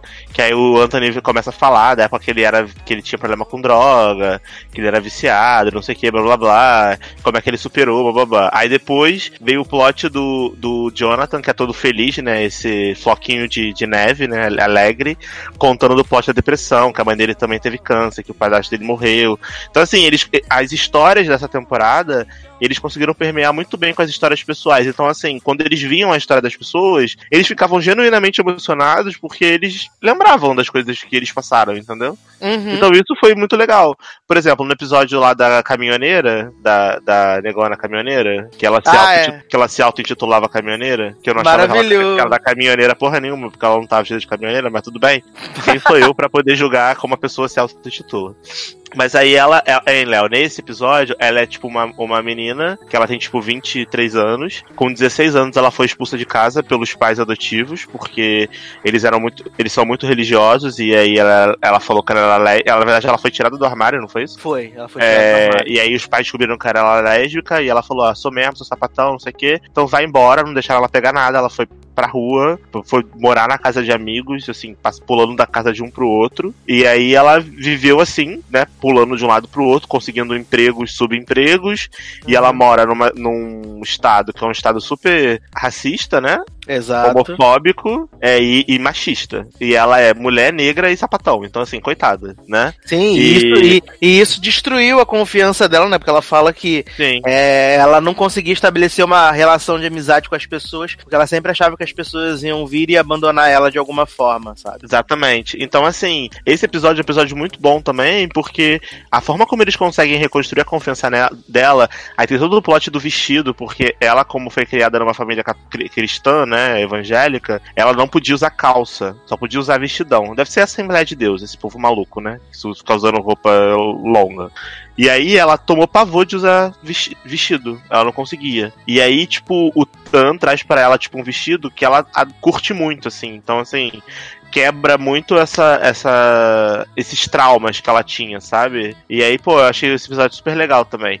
Nesse episódio eu não chorei, mas eu achei muito bom a- a, história, a personagem e a forma como eles conseguiram ajudar ela. Porque ela era meio andrógena, assim. Na verdade, ela queria é, brincar mais com roupa de homem e de mulher. Na verdade, o problema maior dela era a questão do- da, de como ela se via, né? Não é nem tanto a casa, onde ela morava, etc. É mais como ela se via, como ela era como pessoa. Quando eles cortam o cabelo dela e fazem toda aquela transformação que ela passa, pô, ela vira outra pessoa. Muito legal. Não, e, e eu achei que ela ficou muito mais bonita com, com cabelo curto, como ela ficou Tá. no final do episódio. Ela Sem ficou comparação. muito, ela ficou muito mais bonita, sabe? É, é, foi muito legal essa, essa questão da terceira temporada de do, do- dos dramas, né, entre aspas, dos dos, dos Fab Five se identificarem muito com os dramas da- das pessoas que eles estavam ajudando, sabe? Eu achei isso muito, muito legal. E ajuda a contar a história de uma forma até melhor, sabe? Eu também gostei bastante do, do menino lá que, que ia casar, né? Que ele tinha super. Ele se autodepreciava e ele não percebia, né? E aí o, o caramo grava ele falando, tipo. Ele vai falando uns dois, três minutos só fazendo piada autodepreciativa pra ele mesmo, sabe? E, e é bem legal a forma com que eles vão reconstruindo essa confiança dele pra ele, né, chegar no dia do casamento uma outra pessoa, cara. Eu achei muito, muito legal. Essa temporada pra mim é, é, assim, uma das melhores, com certeza, assim, sabe? O que não toma banho é do último episódio, que você falou que é um chiqueiro, Uhum. que ele fala assim, ai, só precisa dar um mergulho no lago de vez em quando, não precisa ter chuveiro em casa. Não, esse, esse, esse é do 2. do episódio 2 que tem o velho barbudo que ele, ele mora num, num desses acampamentos. Uhum. é, de tipo de filme, ele agora foi promovido, tipo, coordenador, ele tem uma função importante, mas o cara é todo maltrapilho, ele ganhou até direito uma, uma cabana que é toda chechelenta, mas ele prefere morar no trailer do Dirty John, que é, tipo, mais dirt, é, é mais dirt do que o trailer do Dirty John, pra você ter uma ideia. É mais Ele, nojento ele e do que o Mari Leite. né? E I have aí to sleep with knife. ele teve, ele teve problemas com drogas e tal. Uhum. E aí ele tinha se afastado um tempo do filho dele, que tem 12 anos, uma coisa assim. E esse ia ser o primeiro verão que o filho ia passar com ele de volta. Então o Fab Five começa a, a tratar tanto do visual dele, né? Dar uma melhorada, não fica bom, mas dá uma melhorada boa. Ali Né? também não dava como melhorar muito, né? Já É, não dá tudo melhorar muito. Mas cuida da casa dele, estimula o relacionamento dele com o filho, entendeu? E aí tem essa identificação dele com o Anthony. né? O Anthony fala que teve problema também com abuso de substância e tal. E era uma coisa que a gente não sabia. Eu achei que nessa terceira temporada, inclusive, o Anthony ficou até um pouquinho mais importante. Parou de só fazer salada e, e começou a estar um pouco mais envolvido com, com as histórias, sabe? Eu achei que Inclusive, agora- Anthony ensina o ponto da carne, né? Fiquei sabendo. Aham, sim. É, Agora é, é você, você vê, você aprende a ponta da carne com a palma da sua mão. Sim, é tipo a propaganda nova do Madeiro, vocês já viram? Não. A menina fala assim, é tipo um universitário que ela fala assim, ah, eu era perdida na vida, não tinha talento pra nada, não sei o quê. E aí meus amigos começaram a me consultar muito sobre o ponto da carne, eu percebi que eu era uma mega especialista sobre o ponto da carne e tal. E aí eu me encontrei e tal, e agora eu tô aí apreciando madeira. Eu fiquei assim, que, que, que, que, que, que, que, que, que, que, que, que. Mas Anthony agora evoluiu da salada pros lanches também, né? Então, Amo. Ah, é, agora ele faz vários lanchos. E ele parou de comer abacate também, né? Não teve uma receita com abacate nesse Ah, temporada. verdade. Poxa, nenhum abacate. desconstrução do Anthony. Olha Mas, aí. mas Anthony também tá muito. Tava, esse, esse- nessa temporada ele tava, tipo, muito. é, ele, ele tava aparecendo mais porque ele tava com função, né? Porque antes ele só ficava ali o objeto cênico do fundo, né? Ficava Aham. parado. Aí ia carregar a bolsa dos outros no mercado. Umas coisas assim no fundo. Agora ele realmente tinha plot, mas ele ficava fazendo uns carão pra câmera assim, tipo, tá acontecendo nada. Aí ele piscava pra câmera. Aí ele fazia não sei o que lá. Tipo, era muito engraçado. Eu falo, mano, esse maluco é muito, muito figura, muito comédia. Eu ria muito. Não, eu, eu gosto. Mas assim, é, eu acho que é, é geral de que eu, você e Zanon gostamos assim mais dos mesmos episódios, né? Que foi o das Jonas, foi o do Viúvo, né? Uhum. Que, Na verdade, na verdade, esse segundo episódio eu gostei bastante do velho horroroso. E eu fiquei muito chocado porque ele tinha namorada. E aquele Não é, era- menino, fiquei esse como? homem, esse homem não tava nem em banho, devia feder a queijo podre e ele tinha namorada. Eu falei assim, gente, Eu como não é sei que como, pode, né? eu não sei como o filho queria passar as férias com ele, gente. Aquela casa horrorosa de fideu, sei lá o quê. Mas eu achei Nossa. muito fofo a relação do filho com ele. Achei que o filho dele era muito legal, assim, com ele. Compreensivo, né? É, eu, se fosse criança, ia falar, eu quero ir embora. eu não vou ficar aqui nem fudendo. Dormindo numa, numa, numa cama horrorosa, suja, meio dura, comendo uma comida horrível. Uma casa que devia feder a mofo. Você é louca ficar naquele lugar. Então, realmente, o amor é uma coisa, né, que tudo suporta. Eu queria falar, lembrei agora. Do primeiro episódio, que é a primeira mulher, né, do, do, do programa. Que- e uma que- mulher, é uma mulher heterossexual, caçadora. E olha, a mulher lindíssima que nem Noeli, gente. Viado, essa mulher é muito bonita. Eu fiquei chocado, porque Ela ela, tinha, tipo, sei lá, 49 anos e não parecia, bicho. parecia que tinha uns 30. E sem já sacanagem. transava? E já transava. Já transava. E assim, foi muito legal, assim, eu achei muito legal também a, a- quando o Caramo levou ela lá no na roda que tinham várias mulheres, né, de é, vários tipos, de vários vários tipos de mulheres, né? E aí falando sobre ser Todas as forte. cores. Tinha mesmo. Mas eu achei Sobre- isso daí meio comercial do Dove. Né, Ela Ney? ficou Mas no meio da roda e a mulher falando assim, porque eu como mulher sou não sei o que, não sei o que lá. E ela vai alçando a cabeça assim, tipo, uhum, uhum. E aí a outra É, vinha falando assim, né? ai, porque eu não sei o que, eu aprendi a me amar, eu sou gorda, mas eu não sei o que, mas a- a- todas as, as- Como é que ela falou? A mulher falou? Todas as formas de corpo são bonitas. Eu achei meio comercial do Dove, assim, eu entendi o objetivo, mas era comercial do Dove aquilo Mas eu ali. achei que foi legal porque ele falou assim: Meu, eu sou homem, eu não vou entender o que ela, ela precisa ouvir e o que ela quer ouvir, né? aham. Então, por isso, eu, por um lado eu achei meio Dove também, como você disse, porque é meio tipo roda motivacional do sabonete. Mas por outro foi legal porque ele pensou nisso, né? Tipo, ah, vou levar ela pra umas mulheres diferentes, conversar com elas pra ela se gostar mais, né?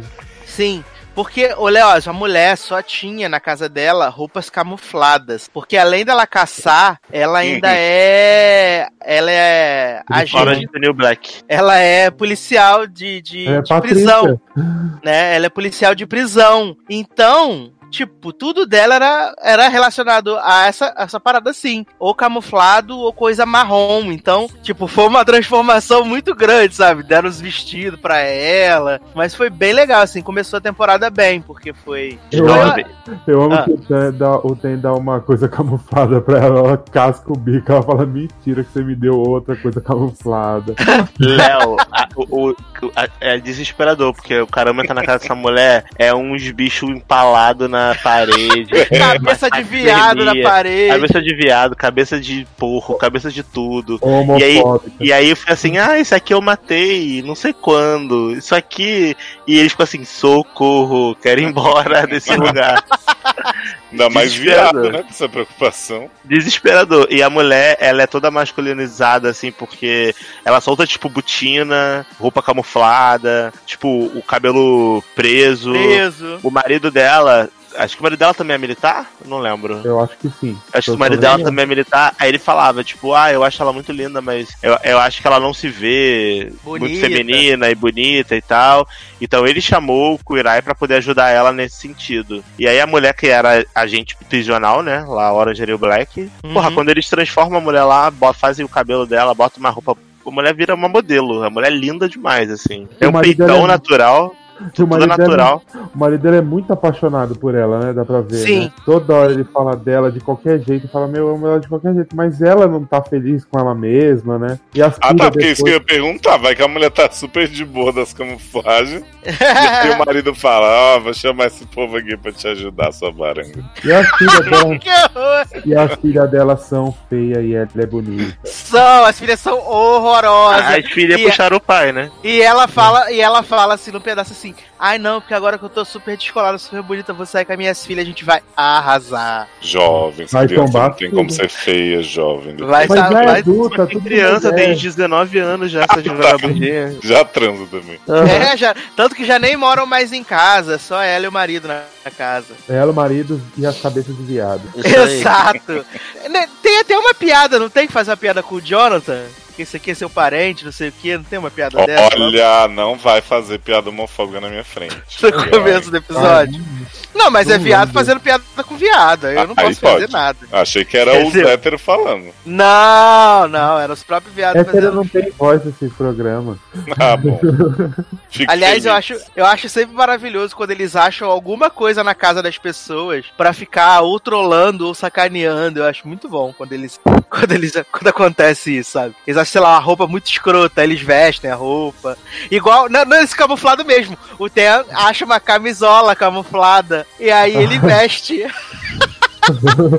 Ele fica andando de camisola, né? Foi, ela morre de vergonha, a mulher fala: Meu Deus, essa coisa horrorosa daqui. Maravilhoso, maravilhoso. Então fica aí a recomendação máxima pra vocês assistirem a terceira temporada de Queer Eye, né? Porque é muito bom, muito bom. Tá lá no Netflix, você pode baixar, assistir quando quiser, é uma loucura, maravilhoso. Aliás, esse programa não é patrocinado pela Netflix, mas estamos abertos a propostas. É, se É. quiser renovar o Bandeira Time também, a gente pensa em voltar a falar bem. É. Ex- Exatamente. É, Leózio, que belíssima canção vamos tocar para passar para o próximo bloco. Ai, gente, eu tava com a canção aqui engatilhada no Spotify, eu fechei ele, peraí que eu já olho de novo. É, a canção é Who's Got, Who's Got Your Love, do Cheat Codes e Daniel Bloom. Vou te mandar o link do Spotify pra você já. Adoro cheat code, mesmo que fez com Demetria. Esse mesmo. Amo. Então vamos lá e a gente já. You've been on my mind, on my mind, yeah. Do you think about me, baby? Maybe once or twice, once or twice. Tell me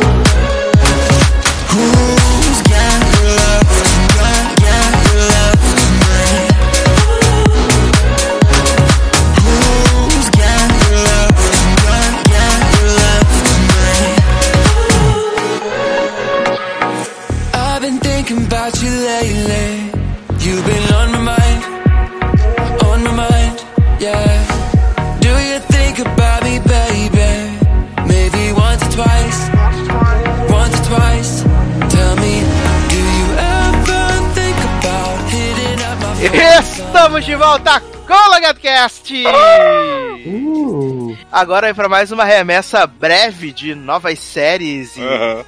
Breve. Gente, humilhando as pessoas. Às quatro horas vem. Garoto, claro que não. Estamos sendo humilde aqui, estamos só. Se bobear, não passamos nem de uma hora de programa ainda. Que? Não passamos, não.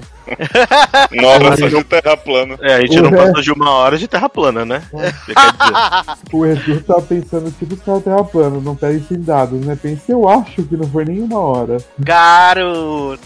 Mas eu queria começar esse bloco aqui falando rapidamente com o Zanon de um evento que começou a acontecer em Super Grelo, né? Que há um tempo atrás eles confirmaram que o John Cryer, né? O Alan de Two and a Half Men, iria aparecer na série como Lex Luthor. E aí soltaram a fotinho dele, aí todo mundo falou, hahaha, que chacota, meu Deus, pra que isso, Super Grelo querendo se afundar de vez. E aí essa semana foi ao ar o primeiro episódio dele como Lex Luthor, e o filho da puta tá bom pra caramba como Lex Eu Luthor. vou embora, Darlan. Depois a gente É, eu fala. também. Adeus, Caralho, gente. Falando bem de, de, de como é o nome desse homem?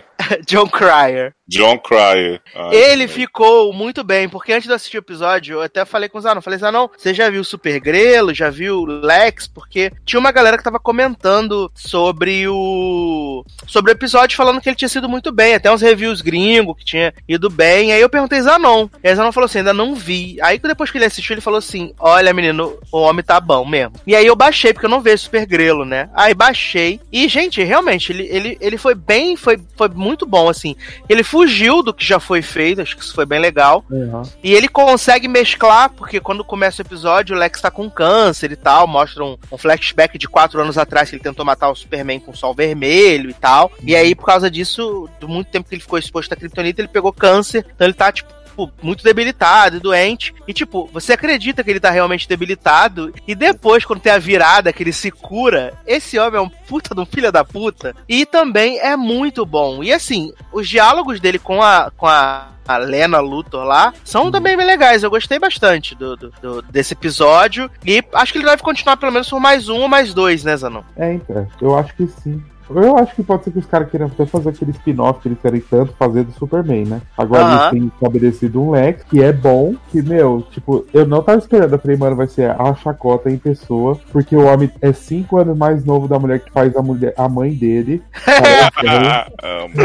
Você sabe quem é, você sabe quem é a mãe do Lex, né, Leoz? Não. É a Mary Alice de Desperate Housewives. Ah, sim, que eu já tinha visto com. Essa mulher tá viva com ainda? Leninha. Tá. Tá. Piado. Mas E deixa eu perguntar, o Superman tá no episódio ou é só Alex enchendo o saco? É só Não, Lex não é. mesmo. Olha. Porque Helena tá fazendo uma. Ela, tipo, pegou um negócio lá que eu esqueci o que é. E tá fazendo pra virar, tipo, uma cura pra doença, essas coisas. Hum. E aí, só que essa cura, ela tá dando super poder pras pessoas e matando as pessoas. Sakura também tem. E aí. Mas, já não. ah, Tem compota de xixi e balinha na boca? Esse Lex é uma prova. Se não tiver, Saudade. não é o. Quando sabe, você o- falou que era o diferente dos Lex. Lex que a gente já conhecia, eu já fiquei triste que eu tava esperando esse. não, mas então, deixa eu chegar ao ponto que eu queria falar. Aí, aí ela. Aí Léo tá tipo. Não, não tô cortando vocês. Eu sei. Aí Lex tá como? Fingiu o quê? Que teve um stroke na, na- no presídio. E aí ele foi pra casa e a Helena pediu ajuda pra ele, porque só ele podia ajudar ela, porque ele é, tipo, o cara é inteligente, né? Aí beleza. Aí ele começou tal. E aí nisso que ele faz a cura, que ele, ele faz o negócio que se cura lá, ele atira no James Olsen e deu a esperança pra todo mundo que ia matar aquele chato do caralho, mas não matou. Pelo contrário, ainda trouxe a irmã que vai ficar no elenco fixo, né? É, outra péssima, né? Jesus Cristo. Irmã de Jimmy? Aham. Aham. Pra quê, gente? É, Olha. Não sei. Não sei nem porque tem ele também, com aquele Né? plot que ele quer ser vigilante, né? Mas. Não, toda Agora vez já que eu não. ouço, Ah. toda vez que eu ouço que Jimmy tá na série ainda, eu penso o retrocesso que é isso. Não, eu, eu fiquei. eu- eu- Como eu, eu não assisto Super Grelo, então pra mim foi muito engraçado, né? Porque eu só tava interessado em ver realmente as partes do Lex. E tem um plot com o Caçador de Marte, fazendo as macumba, lendo a Bíblia, que fazendo um- um- umas oração, que é uma, uma coisa né? mais. Umas coisas chatas, nossa, do inferno. É porque É demais. Jimmy e Lena são casal agora, né?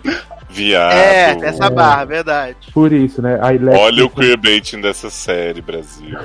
A Lex fez o quê? Tentou matar James pra Lena usar a cura nele, e aí por isso que ela já fez toda essa Ah, rebuliço. que bonzinho, Lex. Ah, né? mas agora, agora a coisa do fandom é chipar Lena e Alex, porque as duas toda hora interagem, né? Aí fica falando que as duas têm muita química, que tem mais química que não sei o que na série. Aí as pessoas estão esquecendo o cara Lena e estão pra Alelena, né? É, pelo menos uma já sapatão mesmo, né? a outra ainda não é, né? E cara, tá Ainda não quê? é. Cara, tá lá lutando Tá lá, o- né? Tá lá, fingindo. tá Era lá, uma não, ela vez tá uma lá, protagonista. Tá Tá lá, lá, virou coadjuvante da sua própria série. Pois Tá. é. tá sendo mentora do cristal trans da série. Maravilhosa aí, com o cristalzinho lindinha. A, Então, a- aí. a- a trans é a que tava lá junto com o Brainiac? Isso, a Dreamer. Ela mesma. Ah, tá. A única coisa legal nessa série pra mim tá sendo o plot dela, mas depois eu falo. Aí voltando pro Lex. O Lex é tudo que o cara do cinema queria ser e não foi, e é esse Lex. Porque ele, tipo, ele tem aquela parte séria que você fala, o cara é muito psicopata. Só que aí ele tem uns surtos meio, tipo, de ficar meio louquinho. Tanto que no final é uma cena maravilhosa que ele sai, os policiais vêm pra cima dele e ele começa a ativar umas armas do, do quintal lá de super. Da, e conta Maravilhoso. dele, e começa a tocar umas músicas clássicas, ele vai mexer nas mãos e vai sair na arma. Mano, é muito engraçado. É engraçado É muito foda. e foda ao mesmo tempo. É. E é tudo que o cara do cinema queria ser e não foi porque ele ficou ridículo, mas e aí ficou muito bom. Ah, que absurdo. Um Repelsice tão bem que ele fez. Ele nós vamos pôr na time né, fazer o negócio. Pois é. E é isso, Mas- né? Ele ficou muito bom e ele pode voltar na série que nós aprova. É, ele vai. No, no próximo, merda, né? no próximo episódio ele vai libertar a. a Machine. Não, vai libertar a, a cara. A cara invertida, né? Do, lá da Rússia, ah, né? é, que tem a cara que vi- tem a cara que de- teve o, o plot lá que ela ficou multiplicada em duas. É. E aí tem a cara do mal agora que tá Só demorou 10 anos pra fazer esse plot de volta. Gente, a, divulga- a divulgação de Us tá, tá com tudo, né? Pois é. Como pode? E agora é a cara nazista, né? Exatamente. Ao governo do Bozo. E aí o, o Lex vai. nazista, O Lex vai ativar ela. a cara nazista tem bigodinho? Podia ter, né? Só se for embaixo, em cima não tem, não. Eduardo. Ai, Esse cabelinho é. partido, né? Aham. Será que a cortina combina com o tapete, né? gente? Né? Socorro. Acho que é o mínimo que essa série Olha- pode fazer pela gente. pessoas sendo acusados de machistas. Mas assim, eu vou assistir pelo menos o próximo episódio pra ver aí o Lex, né? E porque é, é, é- vai ser interessante se eles continuarem usando esse Lex, porque na, em Supergirl, no caso, ele já é um criminoso estabelecido, né? Ele não é só um milionário, ele é um cara que tava preso porque tentou matar o mundo inteiro com o sol vermelho, né? Ai, Sim, eu acho que agora eles, eles podem trazer aquele plot, se for desenvolver o Lex um pouco melhor, aquele que ele, tipo, ele começa a virar o. que as pessoas começam a gostar dele, ele vira prefeito de cidade, presidente do país e tal. Pode ser que chegue a ser isso aí. Uhum. já- todo mundo já conhece ele como vilão, a gente viu ele 300 mil vezes, como come- conhece o Superman ganhando poder. Ah, mas em. Smallville ele era par romântico do Superman. Ah, isso é verdade, né? Até que saiu e virou Lucas Grave e depois ficou um velho, né? Sim. Aliás, vale dizer que o Michael Rosenbaum, ele elogiou no Twitter, né, o- a performance do John Cryer. Foi lá, falou, pô, foi foda! Maravilhoso! Ouço meu podcast amanhã. Mais ou menos o que ele falou, ninguém, ninguém liga pro Michael Rosenbaum. Então, né? Poxa, Viado. pra mim o Michael Rosenbaum é o melhor Lex de Ah, todos. se fosse o Jesse, né, Darlan? porra. O Michael Rosenbaum tem balinha na boca e comporta de xixi? Não Ah, gente, eu acho que, poxa, nenhuma balinha, sabe? Que Nenhuma. é. E e eu ainda amo que ele, ele bota o dedinho na boca do velho ainda, faz assim, ó. Sim, É muito bom, saudade, Muito linha poder. Meu Deus do Mas vamos ver, porque ele combina muito com o plot dessa temporada do Supergirl. Que a- a- o, o pior de Supergirl é que eles têm uma história muito incrível, maravilhosa, só que eles não sabem desenvolver merda nenhuma. Nos primeiros episódios tava ótimo, e aí virou essa bosta de cara ali, né? Como eu falei, meu, o cara não Sim. tem importância nenhuma, tipo. Ryan Murphy tá momento, fazendo, né? Fiquei sabendo. É, por isso que ele tá cagando o cara, porque ela não quis voltar pra Glee, né? Pois é. Foi mãe Lé que mandou ele sabotar ela. Na verdade, no final da temporada, eles vão substituir Melissa Benoist por Mãe Leia. Então, Vai ser a nova Supergirl. amo. Depois, Ela vai depois do crossover da- das Infinitas Terras. Vai ter crossover que se Vai. ela dança, eu danço. Nádia vai cantar pra Supergirl. Vai chegar voando like a Wrecking Ball. Não, Cannonball, gente. Wrecking Ball é a Não, outra. mas a Melissa canta Wrecking Ball. Ah, é verdade. Ela destrói as paredes de isopor, né? Sim. Maravilhoso, maravilhoso. E aí, agora tirando essa série só de herói, só pra falar uma outra coisa, de uma outra série de herói, é, Léo, você que assistia Shadowhunter, Hum. Cat McNamara está possuidíssima em Arrow. Eu vi você falando no Twitter e eu fiquei chocado porque você começou a falar, ah, o episódio é ótimo, não sei o quê. Eu achei que era de Shadowhunters, e aí depois eu fui ver que era, ela continuava em Arrow com aquele visual maravilhoso. Porque você sabe que ela é filha de Felice e de Oliver, né? Tanto, sabia não? Veio do futuro? Não, tá- Nora? assim, no Arrow não se passava os flashbacks, os flashbacks, e agora eles estão fazendo flash forward. Ah, e E aí- descobriram por que, que o William encontrou com o Cotton lá no futuro? Porque a Felicity fez eles se encontrarem, porque aí ela, ela fez uma bomba anos atrás, e aí, sem querer, escapou, e aí o pessoal tá querendo usar pra explodir Star City, né? Adoro. E aí ela juntou. Aí tem o filho do William, pouquíssimo, não pode ver um homem que já tá, fica todo se tremendo. Preciso. E aí, meu, assiste esse episódio, é todo no futuro, é maravilhoso. Ai, vou E assistir. E Catzinha lutando loucamente com 78 homens e batendo em todos eles. E, com, e atuação ótima, né? Finalmente com direção acertada. Gente, mas sabia que parece que ela tá melhor mesmo? Eu acho que ela, ela aprendeu que ela era muito ruim. Ou Também optou a- perto de Feramel, neném. Então, eu acho que é isso. Como tem a Mel que é muito ruim, ela tá ficando maravilhosa. Mas já que a gente tá falando de série da CW, Zanon, me explica, assim, brevemente, Hum. o que, que tá se passando com Arrow? Porque a última vez que eu assisti Arrow, que eu assisti, foi o season finale de quando o homem tava lá na ilha, explodiu a ilha, que tava o Oliver e o menino no barco junto com ele. Hum. E aí depois disso eu vi que o Oliver foi preso, ficou preso. E, e afinal, o que, que Oliver é, é agora, né? Porque ele já foi o prefeito, aí descobriu que ele era o vigilante, aí descobriu que ele era o arqueiro, e aí ele foi é pai preso de que era o arqueiro. gente. Pai de menino. E aí depois ele saiu da prisão e ele é o que atualmente? Então, aí Star City tem agora aquela, aquela lei de anti-vigilantes, né? Aham. Porque agora não pode ser vigilantes, que antes não podia, mas agora eles fizeram uma lei, né? Demoraram 38 anos. Brasil, né? E a Canário Negro BCD, que é a, a, a promotora. A- é isso, a promotora voadora. Amo esse papel se espalhando. Aí então, o que que aconteceu? Aí, como todo mundo sabe que ele é o Arrow, aí ele fez uma tramóia lá, mas aí a polícia chamou os vigilantes pra trabalhar com ela. Ah, Agora eles vão trabalhar sem máscara e eles têm que seguir as ordens deles. E aí é, é esse o plot insuportável que não acaba nunca, que não tem sentido, não tem o porquê continuar. E aí fica mostrando esses flash forward do futuro. Que Felicity fala que tá grávida no passado, mas ela não conta pra ninguém.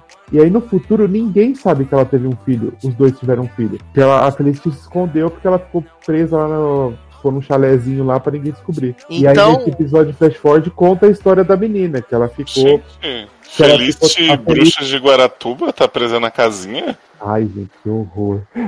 então, então, então, então, na verdade, a- a- o time Arrow agora trabalha pra polícia, então. Isso, aí a, no- teve um episódio que uma mulher cortou a garganta da canário, quase morreu, mas agora ela não consegue mais gritar, perdeu a sua, a sua voz, né? Foi Ah. Cadê tua voz, Miriam? E aí, agora. e aí lá da Terra 2 tá se passando por advogado e tá de boa, fazendo os casos lá, nem estudou e tá lá. Gente, que E maluquice. aí, tá. E aí saiu já o Curtis, já saiu de Arrow, ele saiu da série, né? Ele falou assim: ah, é porque eu vou trabalhar pro governo, não quero mais trabalhar pra cá pra essa porra. E aí o vilão daquela temporada que foi aquele insuportável, que era aquele cara de. Aquele, aquele mexicano que eu não lembro o nome. Do Fringe. Isso, esse mesmo. Aí, tipo, ele foi o vilão da quinta temporada, ele ficou enchendo o saco até agora, e do nada queimaram ele na cela e ele morreu. E aí saiu da série. E aí não tem vilão agora. Que eu me lembro assim, não tem vilão, não. Tipo, tem umas tramóia lá da cidade, que não sei o que, mas é só isso. E Tá aí, bem planejada a série, né? tá, por isso que vai acabar essa porra, né?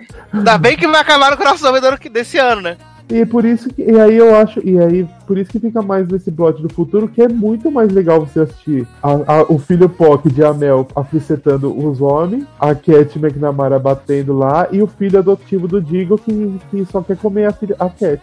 E o, o William é vigilante também? Não, ele é tipo assim, é como se a menina fosse o Oliver e ele é a Felicity, porque ele sabe tudo de hackear, então Ah, ele é haqueiro. isso, ele, ele é muito empoderado na hackeadora. Adoro, adoro. Então tá aí, ó, pra vocês que dizem que a gente nunca fala de série de herói, ó, falamos aí de Super Grelo e Arqueiro. Essas séries maravilhosas. Quando acabar a série tudo, o Zanon vem falar o que, que ele achou da É, Alveredinho. o- é o 16 anos esse episódio? Vixe, eu acho que É o foi. Star City 2040? É, esse mesmo. Maravilhoso. Adoro. Ah, Vou baixar agora pro podcast ficar ruim. porque- não- e não explicam porque o Oliver não está no futuro. Até agora não falou se ele morreu, se ele desapareceu. Tá todo esse negócio. Provavelmente vai ser por causa do crossover. Funcionou, né, jovem? Mas, agora eu queria falar rapidamente com o Darlan aqui, então, Que? de uma outra série da Tá, só- tá Netflix só no particular, Sácio, hoje. Ele só quer os que é, estreou há algum tempinho já, que é Afterlife, né? E aí no Brasil eles botaram um subtítulo maravilhoso, que é Vocês Vão Ter Que Me Engolir. Que aí eu fiquei pensando... É, tem esse Sério? subtítulo. Aham. Tem esse Gente. subtítulo. Que é uma série do Rick Gervais, Uhum. né? E tem seis episódios, uma comédia de 20, 25 minutos, 30 minutos, aonde o personagem de Rick Gervais perdeu a esposa há pouco tempo Uhum. e ele passa a viver da, a vida da forma mais escrota possível. Porque ele fala assim: quando a minha vida ficar muito merda, eu me mato e acabou. E esse é o plot da série. E assim, algumas pessoas do nosso grupo do Telegram, inclusive o menino Luciano Maia, falaram assim: gente, assiste essa série porque é muito emocionante, porque os plots são muito interessantes, você vai chorar, chorei o episódio inteiro. E aí eu assisti o primeiro episódio e falei: "Putz, chato, né? Episódio de. Quem tá comendo, gente? Desculpa, foi eu sem querer, esqueci de mutar. Desculpa. E Repete do início, desculpa. não vou conseguir levar de tudo que eu falei. Eu vou, eu vou seguir daqui. É, E Desculpa. aí todo mundo, e aí todo mundo falando, meu Deus, que é muito emocionante, chorei em vários episódios, me identifiquei. E assim, eu já tinha passado por essa série algumas vezes e caguei, mas falei, pô, o pessoal tá falando super bem. Vou dar uma olhada porque eu não gosto de Rick Gervais, não é o meu tipo de humor, como o humor britânico em si não é meu tipo de humor. E aí eu vi o primeiro episódio, 26 minutos, se eu não me engano. Tipo, nada acontece feijoada, só que o homem tá lá em depressão, aí não tem comida na casa dele, não tem comida pro cachorro. Aí ele fala pro chefe dele no jornal que o chefe dele é um merda. Aí o chefe dele dá o dinheiro pro cara vender o jornal. Aí ele fala assim: você é drogado, né? Vai, vai usar esse dinheiro todo de droga aí, né? Tô sabendo. E aí, tipo. Eu adoro que metade dos diálogos que narra da série é assim, você é drogado, você não conhece. Mas o pior é que é verdade, tem esse diálogo no episódio. Você No prim- tá bebendo, né? Não sei o que. Eu só lembro em Rise, que era toda hora do professor. Quando você tá, tá fumando crack, né? É falar seu maconhista. E aí, é só isso o primeiro episódio. Aí no final você vê lá ele assistindo o videozinho da mulher dele, a mulher dele falando: Não fica assim, não toma vinho. Quando você ficar deprimido, abre a janela, vai curtir uma praia, não sei o que. Vai ser super legal. E ele fazendo tudo o oposto. E aí eu fui assistir o segundo episódio. E é a mesma coisa, nada acontece feijoada, as mesmas situações. Eu falei, gente, não é pra mim, né? Já, já entendi que não é pra mim esse humor britânico muito refinado. Meu negócio é Two Broke Girls, então pra mim não vai funcionar. Saudade. E Rick, Ge e Rick Gervais também não vai funcionar. Assim, pra quem se emocionou, parabéns. Pra quem amou, falou, meu Deus, melhor série. Show. Pra Sim. mim não funcionou. Pra você, Darlan. Então, só vi o piloto, né? Porque eu tô nessa barra aqui da Netflix, que eu tô vendo aqui na minha mãe.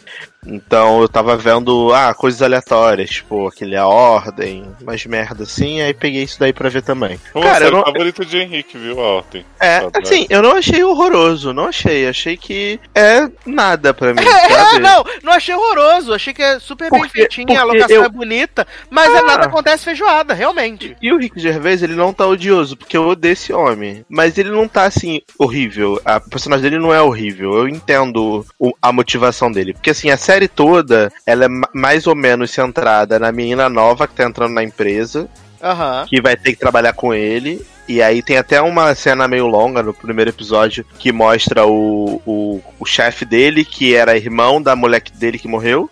Cunhado dele, no caso, É. é, falando, tipo, ah, ele é uma pessoa muito legal e tal. Só que depois que a minha irmã morreu, ele virou outra pessoa. Então, se caso ele te trate mal, ou chame você de vagabunda, mande você se fuder, não liga não, né? É que É, ele tá. Ignora. né? É que ele tá passando por essa fase difícil e tal, tudo, né? E aí, em paralelo, a gente com- começa a acompanhar a vida dele, que ele tá essa pessoa meio kamikaze, né? É, ele tá É, tá bem, melancólico. tá bem kamikaze, porque ele vai lá pra terapia, aí o psicólogo dele, psiquiatra, é um maluco meio vida louca, assim. Aí ele fala assim: Então, deixa eu te falar, você tá achando que você é a única pessoa que tem a vida fodida? Eu tenho um paciente que é isso, isso, isso isso. Aí ele vira e fala assim: Quê? Mas isso não é antiético você me contar o que, que o teu paciente é? aí ele: Não, eu não falei o nome dele, eu mantive aqui o Viado, sigilo. no segundo o sigilo- episódio, o terapeuta tá jogando Candy Crush enquanto ele tá falando. Ah, me representa muito. me representa demais. Não, e a gente entende essa questão da melancolia, sabe? Eu super Sim, comprei e tal. sim. Dele não tá se cuidando, e aí o cunhado dele chama ele pra conversar. Aí fala assim: Não, porque eu vou mandar você embora. Você fica com essa atitude. Aí ele: Não, você não vai me mandar embora, porque você é um cara legal. Você vai me chamar aqui, vai me dar um sermão. Eu vou dizer pra você que vai, vai, tudo vai melhorar. Vou sair, vou fazer as mesmas coisas erradas e nada vai acontecer, porque você não é, É. assim. Eu Sabe? acho que a ideia da série é tentar mostrar essa questão, esse, esse plot da depressão, do que fazer depois que você perde a pessoa que você mais ama e como é que você reconstrói a sua vida. É, Ou no- se você não quer reconstruir a sua vida, como você faz, sei lá, pra se matar. No segundo episódio, no segundo episódio, começa ele deitado na cama, ouvindo aqueles, aquele vídeo lá da, da mulher dele, né? Aí ela falou, não, você tem que abrir a janela e ver o sol, não sei o quê. Aí ele levanta, abre a janela, falei, pô, agora vai. Aí quando corta a cena e aparece de novo, ele tá na banheira com uma gilete na mão pra cortar os pulsos. Uhum. E aí o cachorro aparece na porta, dá um latido, e aí ele levanta e fala assim: Eu só não me matei até hoje porque você não sabe se virar sozinho. E aí vai lá e bota comida pro cachorro, e aí ele vai no terapeuta, o terapeuta jogando Candy Crush, cagando pra ele. Aí quando ele tá entrando no jornal, ele encontra com o viciado em droga. Aí ele fala assim: Tu vai comprar droga, não vai? Aí ele, pô, vou Tu é sim. drogado, né? Vou sim. Aí ele falou, pô, tava querendo comprar um negocinho também, sabe? Aí ele fala assim, pô, posso te vender heroína. Ele fala assim, heroína não, porque eu não gosto desse negócio de, de ficar me espetando e tal, mas vamos ver. Aí, tipo, 11 horas, 11 horas, fechou, vamos usar droga, é nóis, tamo junto. E aí eu falei, aí ele vai no cemitério, aí tem uma velha que tá conversando com o marido que morreu no cemitério também. E aí ele fala, ah, essa aqui é minha esposa, não sei o que, e tipo... Ô, Uma Sassi, É uma comédia super pra cima, né, Léo? Dá pra ver que é Porra, super... eu tô rindo muito aqui. Essa série não é meio go-on, não? É, Não, é, Go On é. era melhor. Não, é isso que eu ia falar, porque assim, pra ver go-on Go-on boa, era eu via melhor. go-on e não tinha cara nojenta do Rick Gervais, que, né, me faz mal. É assim, porque são só também. seis episódios, né, de 20 Assim, minutos, por isso. Eu não, eu não quero falar mal, porque eu só vi o piloto, então, às vezes, É, a série nem eu quero do falar piloto, Não, ela pode ficar assim, não muito. quer. Ela pode ficar assim, muito sensacional, porra, muito foda, e eu, eu vou estar aqui falando mal sem ver. Mas assim, não me pegou. Eu não simpatizei com o protagonista. Eu não achei nem um pouco divertido acompanhar isso, porque pra mim foi super depressivo. As É, piadas eu que não tiveram. comprei personagem, eu não, tipo, não me importei com ele. As piadas que tiveram foram piadas pra mim que foram a tá, tipo a piada dele, dele correndo lá no, no parque com o cachorro. Que aí o cachorro tá sem a coleira, aí vem um avulso e fala assim: Ah, você tem que botar a coleira nele porque aqui é um lugar pra todo mundo. Aí ele fala: Ah, desculpa. Aí ele olha pro cachorro, ah, o que que você falou? Aí, tipo assim, aí ele xinga, insulta o cara como se fosse o cachorro que estivesse falando. É, Hum, essa foi a divertido. única hora que eu dei um ha! Aí eu falei assim, ah, essa, essa piada foi legal, mas assim, É. só essa, entendeu? O da foi Cris, tudo- né? O, é, o, o resto foi tudo sem graça. Então, pra mim, eu não tenho vontade nenhuma de, de continuar. É complicado. Mas aí você que viu e, a- e acabou de ver, vai lá no comentário, conta pra gente se ele se mata ou não, porque é mais fácil, né? É, até porque Afterlife, né? Eu pensei que seria a série que ele ia morrer, mas não, a gente entende lá que é a esposa dele que pereceu e tal. Achei que ia ser é, aquela série da My Rudolph, Forever. Forever. Aliás, estamos esperando a segunda temporada, e Leandro, né? pra- E Henrique, viu? Adorou. Olha aí, bem-vindo, Henrique, beijo. Falou assim, você já ouviu falar nessa série? Eu disse sim, inclusive falamos no Logato número tal. Inclusive assisti três episódios, obrigado. Pois é. É, antes da gente passar aí pra série dos robôs nova que estreou no Netflix, eu queria falar rapidamente que eu assisti o piloto de Turn Up Charlie, né? O Se Joga Charlie, que ficou aqui no Brasil, que é a série de Cris Elbas, né? Sim. Adoro Cris Elba. Com, com Jessica Biel, mentira, Piper Perabo, que eu Piper Perabo. Já, eu quase vi isso por Piper Perabo.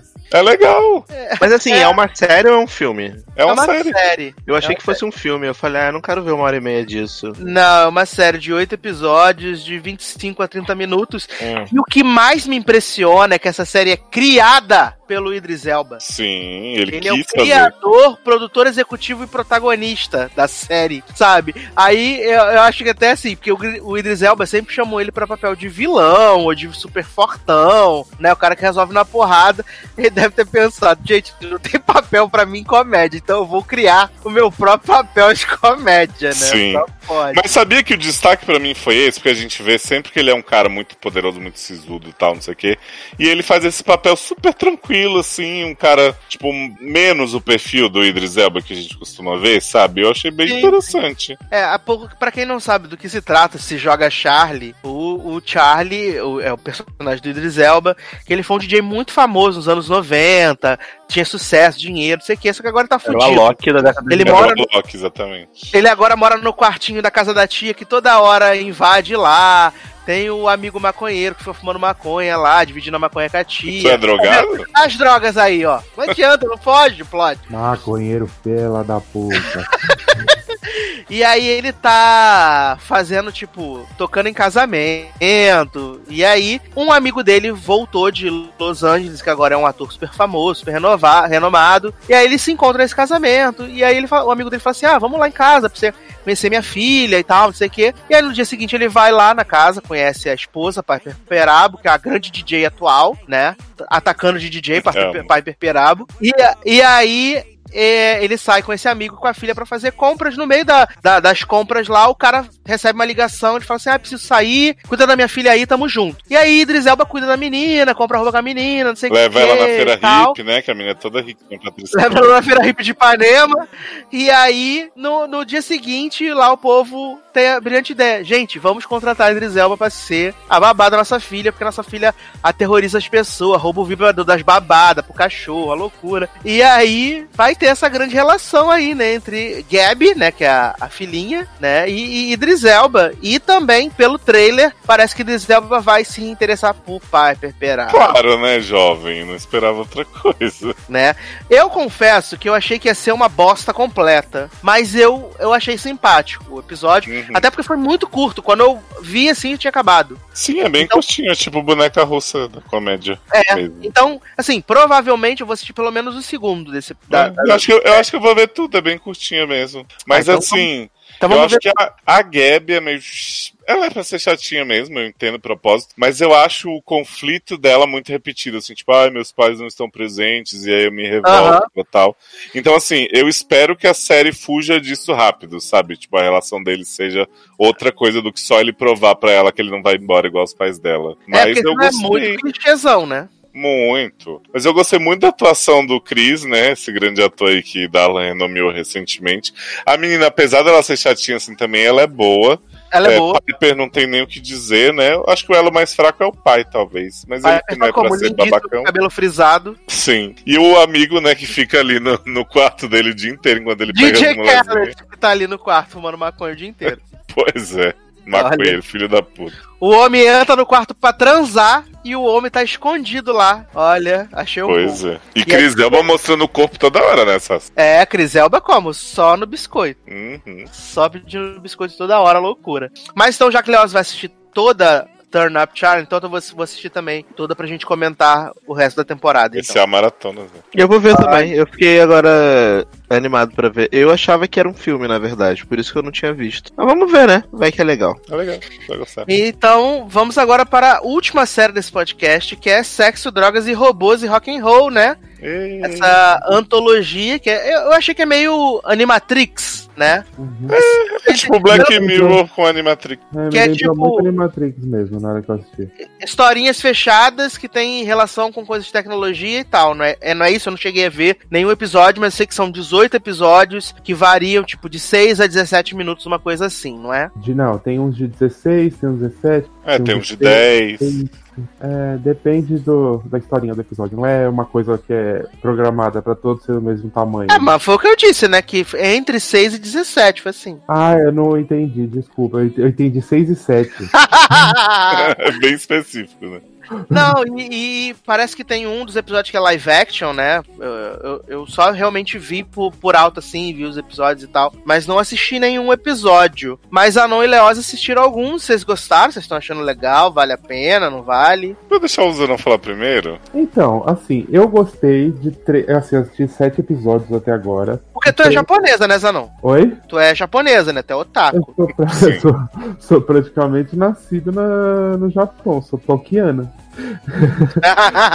E aí, assim, tem, eu assisti sete episódios por enquanto. Três eu gostei bastante, mas assim, eu tô no sétimo episódio, só que não tô com vontade de continuar, mesmo Pensando em gostado. parar no sétimo, né? Zanão? É, então, mesmo tendo gostado desses três aí que eu assisti, sabe qual é uma coisa que você vê que você fala, ah, não sei se eu vou conseguir continuar assistir achando legal, né? Porque chega uma hora que, assim, todo episódio, ele é inteiro, ele é estruturado, e no final ele tem um twist, todo. Pra você, tipo, ficar, olha, meu Deus, muito Black Geralmente é o mesmo, Twitch. Que... É. Assim, tem o primeiro episódio que eu, eu acho que foi o que eu mais gostei, porque foi o primeiro que eu falei, nossa, que diferentona. Mas aí você vê que os, os episódios têm a mesma estrutura, assim, por meio que é, são coisas diferentes, mas é a mesma estrutura, e o final tem o twistão que vai falar, nossa, explodiu a cabeça, Black Mirror, ah, blá blá blá, Bender's Net. Mas o primeiro que é da menina, que ela é- foi abusada, aí ela vira uma lutadora foda, não sei o quê. Aí você vê lá, vou dar spoiler, hein? Aí a menina foi lá, tá lutando aí, depois ela acha uma menina lá e quer dar uns peguinha nela. Tira minha bucetinha. Na hora que ela dá uma uns peguinha na menina, a menina vai e tenta matar ela, enfia as garras de Wolverine na cabeça dela.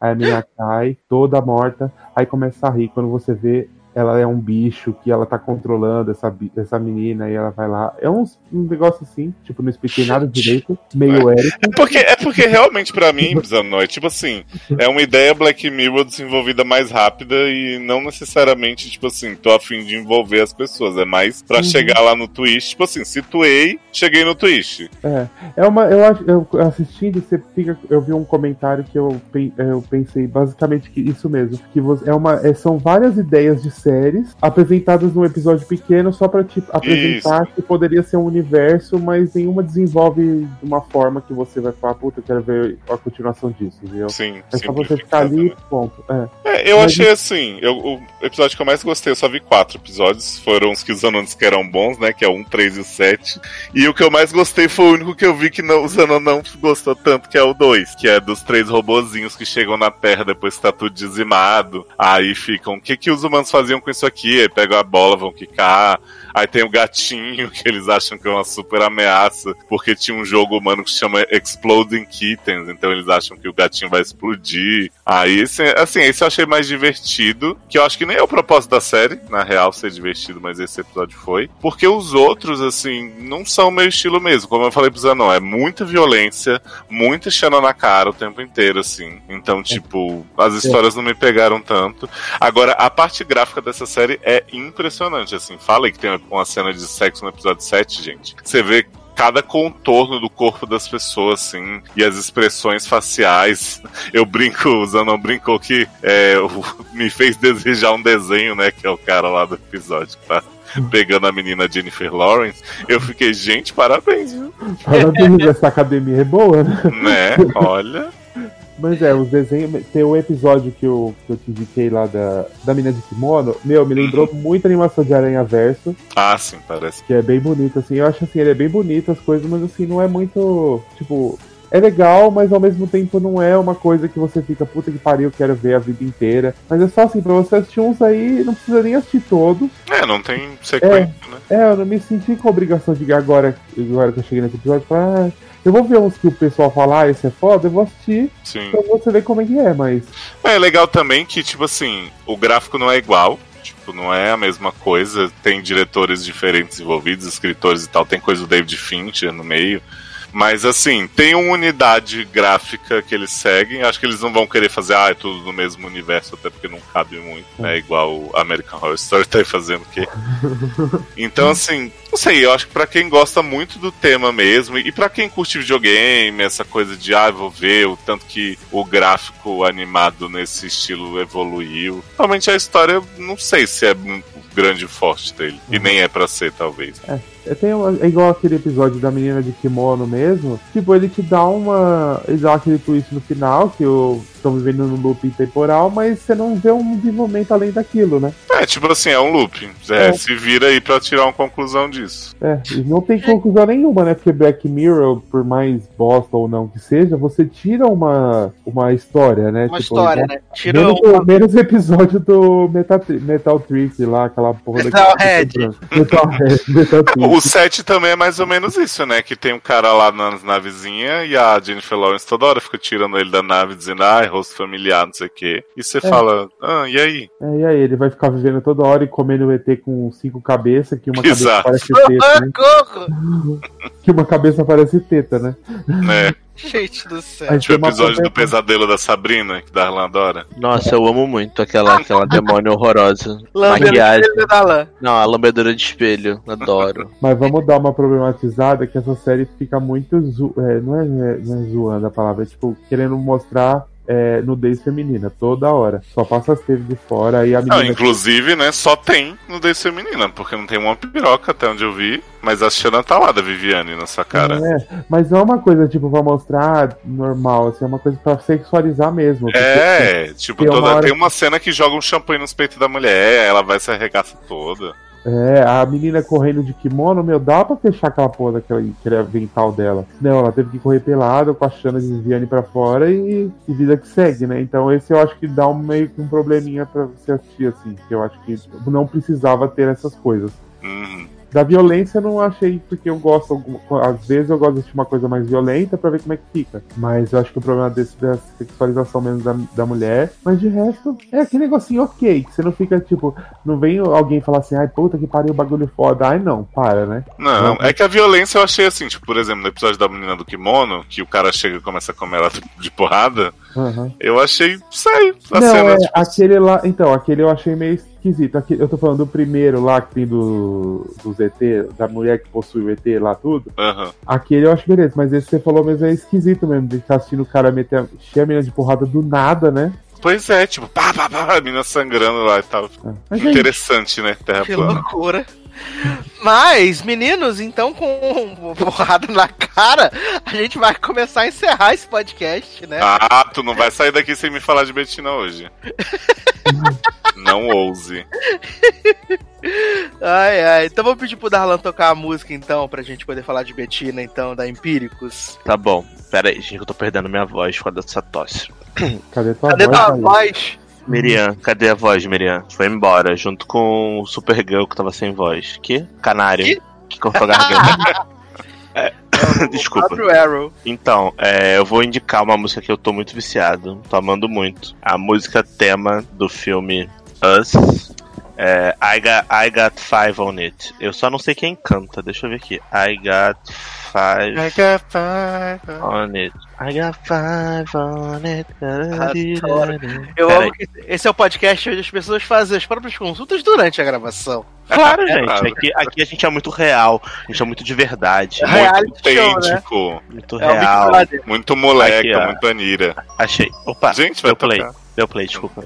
É Lunis, o nome do cantor, da banda que canta, do, do rapper, enfim. Ah, Luna. É Luna? Ah, Aham. Butterfly, viu Isso, Butterfly, hein, aham, streaming Butterfly on iTunes. É, Adoro. I got five, on- I, I got five on it. Eu tava com o inglês de Marilene aqui, né? Marileide. Respeita a Marileide. Marilene, isso. Amo. Aliás, Anon, já que você tá aqui, então, a gente falou de japonês também. Que Hum. música você quer tocar que eu vou fazer um combo pela primeira vez no Logado Cast? Opa! Ah, oh, amo, vai ser um inglês com Anira é veneno. Adoro. Já que já que estamos na vibe Ásia, né? Vou pedir que toque a Rainha da Coreia, que fez um clipe super maravilhoso, que a Coreia toda tá no chão, porque falou que ela tá sexualizando lolitas e tudo. À frente. Aí. É, Sumi, ela chama, e a música chama Noir. Adoro! Ué, gente, mas se sumiu, como é que vai tocar? Quem? Sumiu no ar, né? Assistam esse clipe que é maravilhoso. A mulher explode o carro e para pra tirar uma foto dela mesma com o carro explodindo. Muito bom, é muito bom mesmo. Esse clipe de Pina Noir de, de Titus. Noir. Então, pela primeira vez no Logado Cast, uma dupla de belíssimas canções e a gente já volta.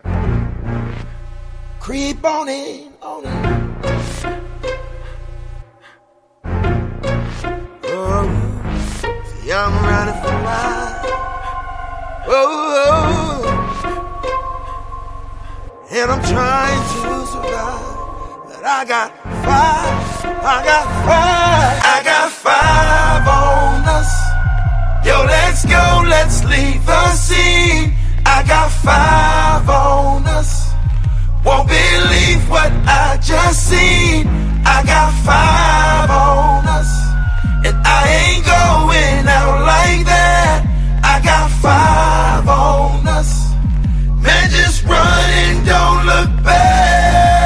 Back. Somebody with the settlement, about to be another one of them bloody murders. But I'm really not looking to be the victim. I'd rather be the predator. I wanna be the nigga with another fame. When they try to get away, when they say it's too late. When they live another day, nigga better pray. Better keep a steady pace on the beat these rings. I could have escaped, but I wanna play. I'm roaming, I'm zoning, I'm trying to stay focused and sober, cause nobody seems they can hear me. The demons are screaming, could it all be cause we say we, G, are you with me? Bloody murder, murder, bloody murder, murder, bloody murder. Come murder one, come murder them all. I got five.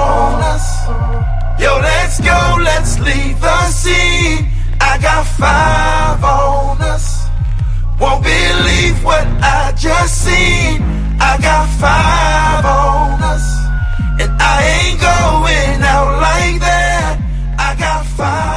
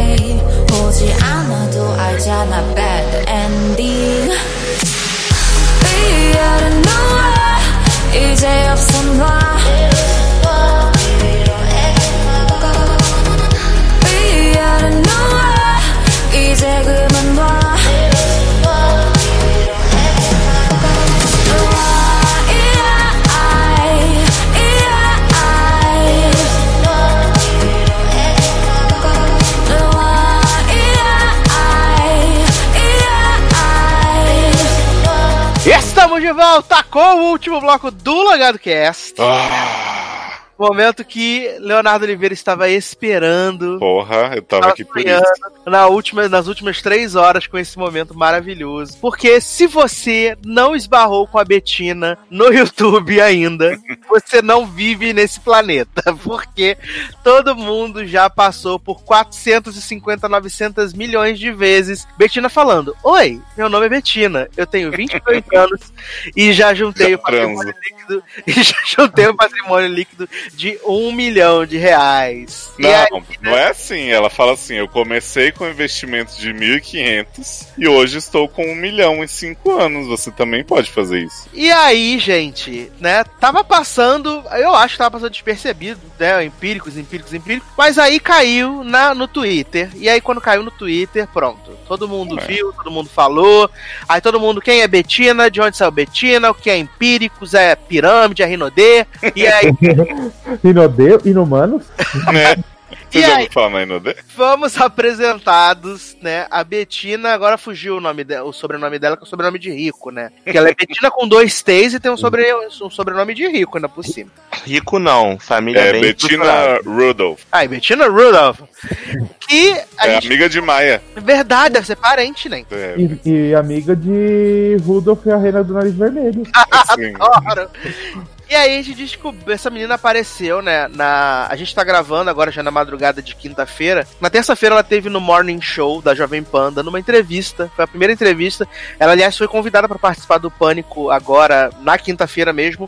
E ela, Só programa bom, né? e ela desistiu da entrevista, né? Ó, por quê? Provavelmente, provavelmente devido à repercussão negativa que ela teve nessa entrevista do Morning Show, que aliás eu vou deixar o link aqui na descrição do, do podcast para você poder assistir e tirar suas próprias conclusões. Aonde ela foi um pouco pressionada, né, pelos sensatos da mesa, Edgar, Paulinha, Fefito, Vini, e né, e aí teve o passapano Caio Coppola desse homem que ficou lá tentando defendê-la, né, falando sempre da meritocracia, de que se ela tem porque ela Ai. Cresceu, que ela teve estrutura, que ela teve a base. E aí, durante as perguntas, né, do, do programa, é, ela falou, né, porque no vídeo ela fala da questão dos mil e tantos eh, reais, mas ela não falou depois que o papai dela deu 37 mil reais pra ela poder investir. É, a questão é que Fala, assim, "Não, Sassi. porque tem o vídeo, que se você seguir no vídeo, que aquilo é um clickbait só pra você ir lá, contratar Empíricos, comprar um Rinodê e tal, e não sei o que. Só que, é, assim, eu, eu achei a atitude dela muito escrota, Léo. Essa é a Sim. verdade. Não, é que assim, eu acho que a primeira coisa que a gente tem que falar, que é empíricos, primeiro vamos revelar aqui pra Zanon, que foi o assunto do nosso fim de semana no Rio de Janeiro, né?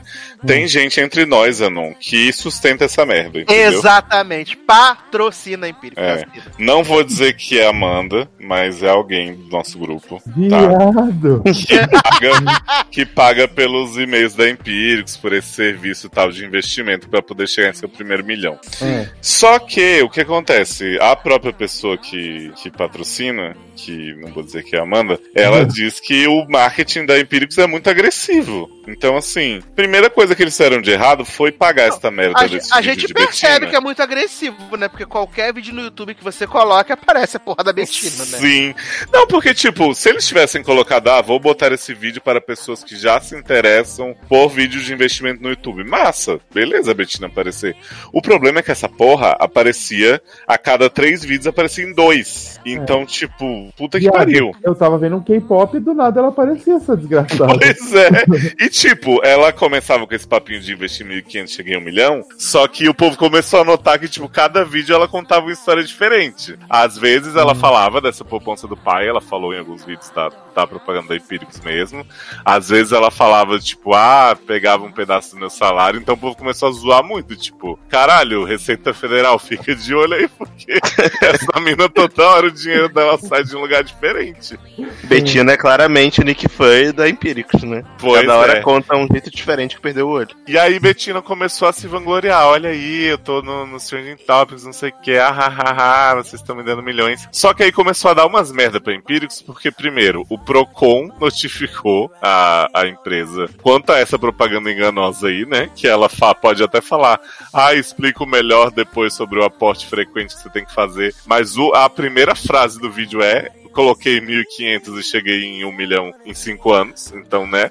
Exatamente. E aí tem até a galera que fez, tipo, o, se eu não me engano, foi o Sunny Dama, que fez os cálculos que ela ia ter, tipo, se ela ganhou em 5 anos, né, de 1.500 pra 1 milhão, e daqui a, sei lá, acho que 20 anos ela ia ter, tipo, um quinquilhão de Sim. reais, sabe? Era uma parada muito surreal, assim. E depois ela deu entrevista pra Folha, Sácia, falando assim: Eu nunca disse que eu cheguei em um milhão só colocando esses 1.500. Mas é exatamente o que você disse no início do vídeo, né, gata? Sim, Se mim as é. pessoas não chegaram no fim, no outro vídeo, no final, não sei o que, pra saber o que você queria falar realmente, a culpa é um pouco de quem escreveu a sua propaganda. É, Exatamente. Até o vídeo que eu assisti foi quando ela fala que ela botou esse mil e pouco e ela só fala isso, que ela fez investimento e tal.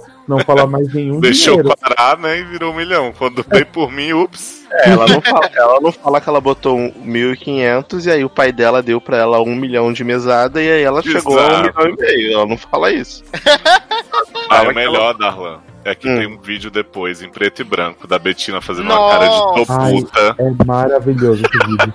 E aí ela Esse fica. é uma chacota tão grande. fica o off dela lendo os tweets, né? Dizendo exatamente isso: de ah, meu pai, meu namorado, não sei o que, só consigo graças a isso. E aí no final assim, ela fala assim: Eu sou Bettina Rudolph e eu consegui o meu milhão por mérito próprio. Conta me. Se você quiser saber, clique aqui e pague milhões para empíricos para saber mais. E aí ela teve a cara de pau de ir nesse programa aí da Jovem Pan que Sassi falou. E aí ela começa falando assim: Eu sou uma fazedora. O Uhum. mundo é dos fazedores. Tem gente acomodada em todas as classes sociais e eu não sou. Exatamente. Eu sempre fiz, sempre aconteci. E aí o fulano lá, que eu já esqueci o nome, sabe? Caio Coppola. falou direitinho, Caio Co- Corraine, mentira, Caio Corraine, tudo bem. É, ele fala assim, né? É, primeiro a Betina fala, gente, eu não tenho privilégio. O Caio vai explicar por que, Ah. que eu não tenho privilégio agora. E aí esse cara faz uma fala que eu até anotei aqui, porque eu respondi hoje pro Sassi na zoeira, e eu preciso repetir pra vocês o que, que ele fala sobre a etimologia de privilégio, porque é incrível. Assim, porque a volta que ele dá pra dizer que ela não é privilegiada é a seguinte. Ele fala: a palavra privilégio tem uma origem estatal, que quer dizer lei para poucos. Nossa. Então, quando você fala em privilégio, tá necessariamente falando daquele direito que todos pagam e poucos usufruem. Portanto, o direito de quem tem acesso a um favor governamental, por exemplo, eu que estudei numa faculdade pública, ou pessoas que têm grandes aposentadorias. Portanto, a Betina não tem privilégio, ela tem sorte e boa fortuna. Gente, E meu aí- saco arrastando no chão nessa hora, né? Olha, professor Pasquale foi como. Foda-se, aí, Betina- né, meu anjo? E aí Betina fala assim, não é privilégio, é família estruturada, porque família estruturada não pode ser pobre, né? Uhum. Não, só rica, né? Como eu te falei. Olha, Só assim, rica. cara, eu, eu não acho que a menina tem que ser mega condenada por uma propaganda que ela fez ou por ela trabalhar no Empíricos ou não sei o quê. Mas é exatamente o que o Sassi falou, a atitude babaca que ela tá tendo com relação a tudo isso. E o tanto de coisa que ela tá reproduzindo de, ah, eu lutei, não sei o que, as pessoas têm inveja de mim.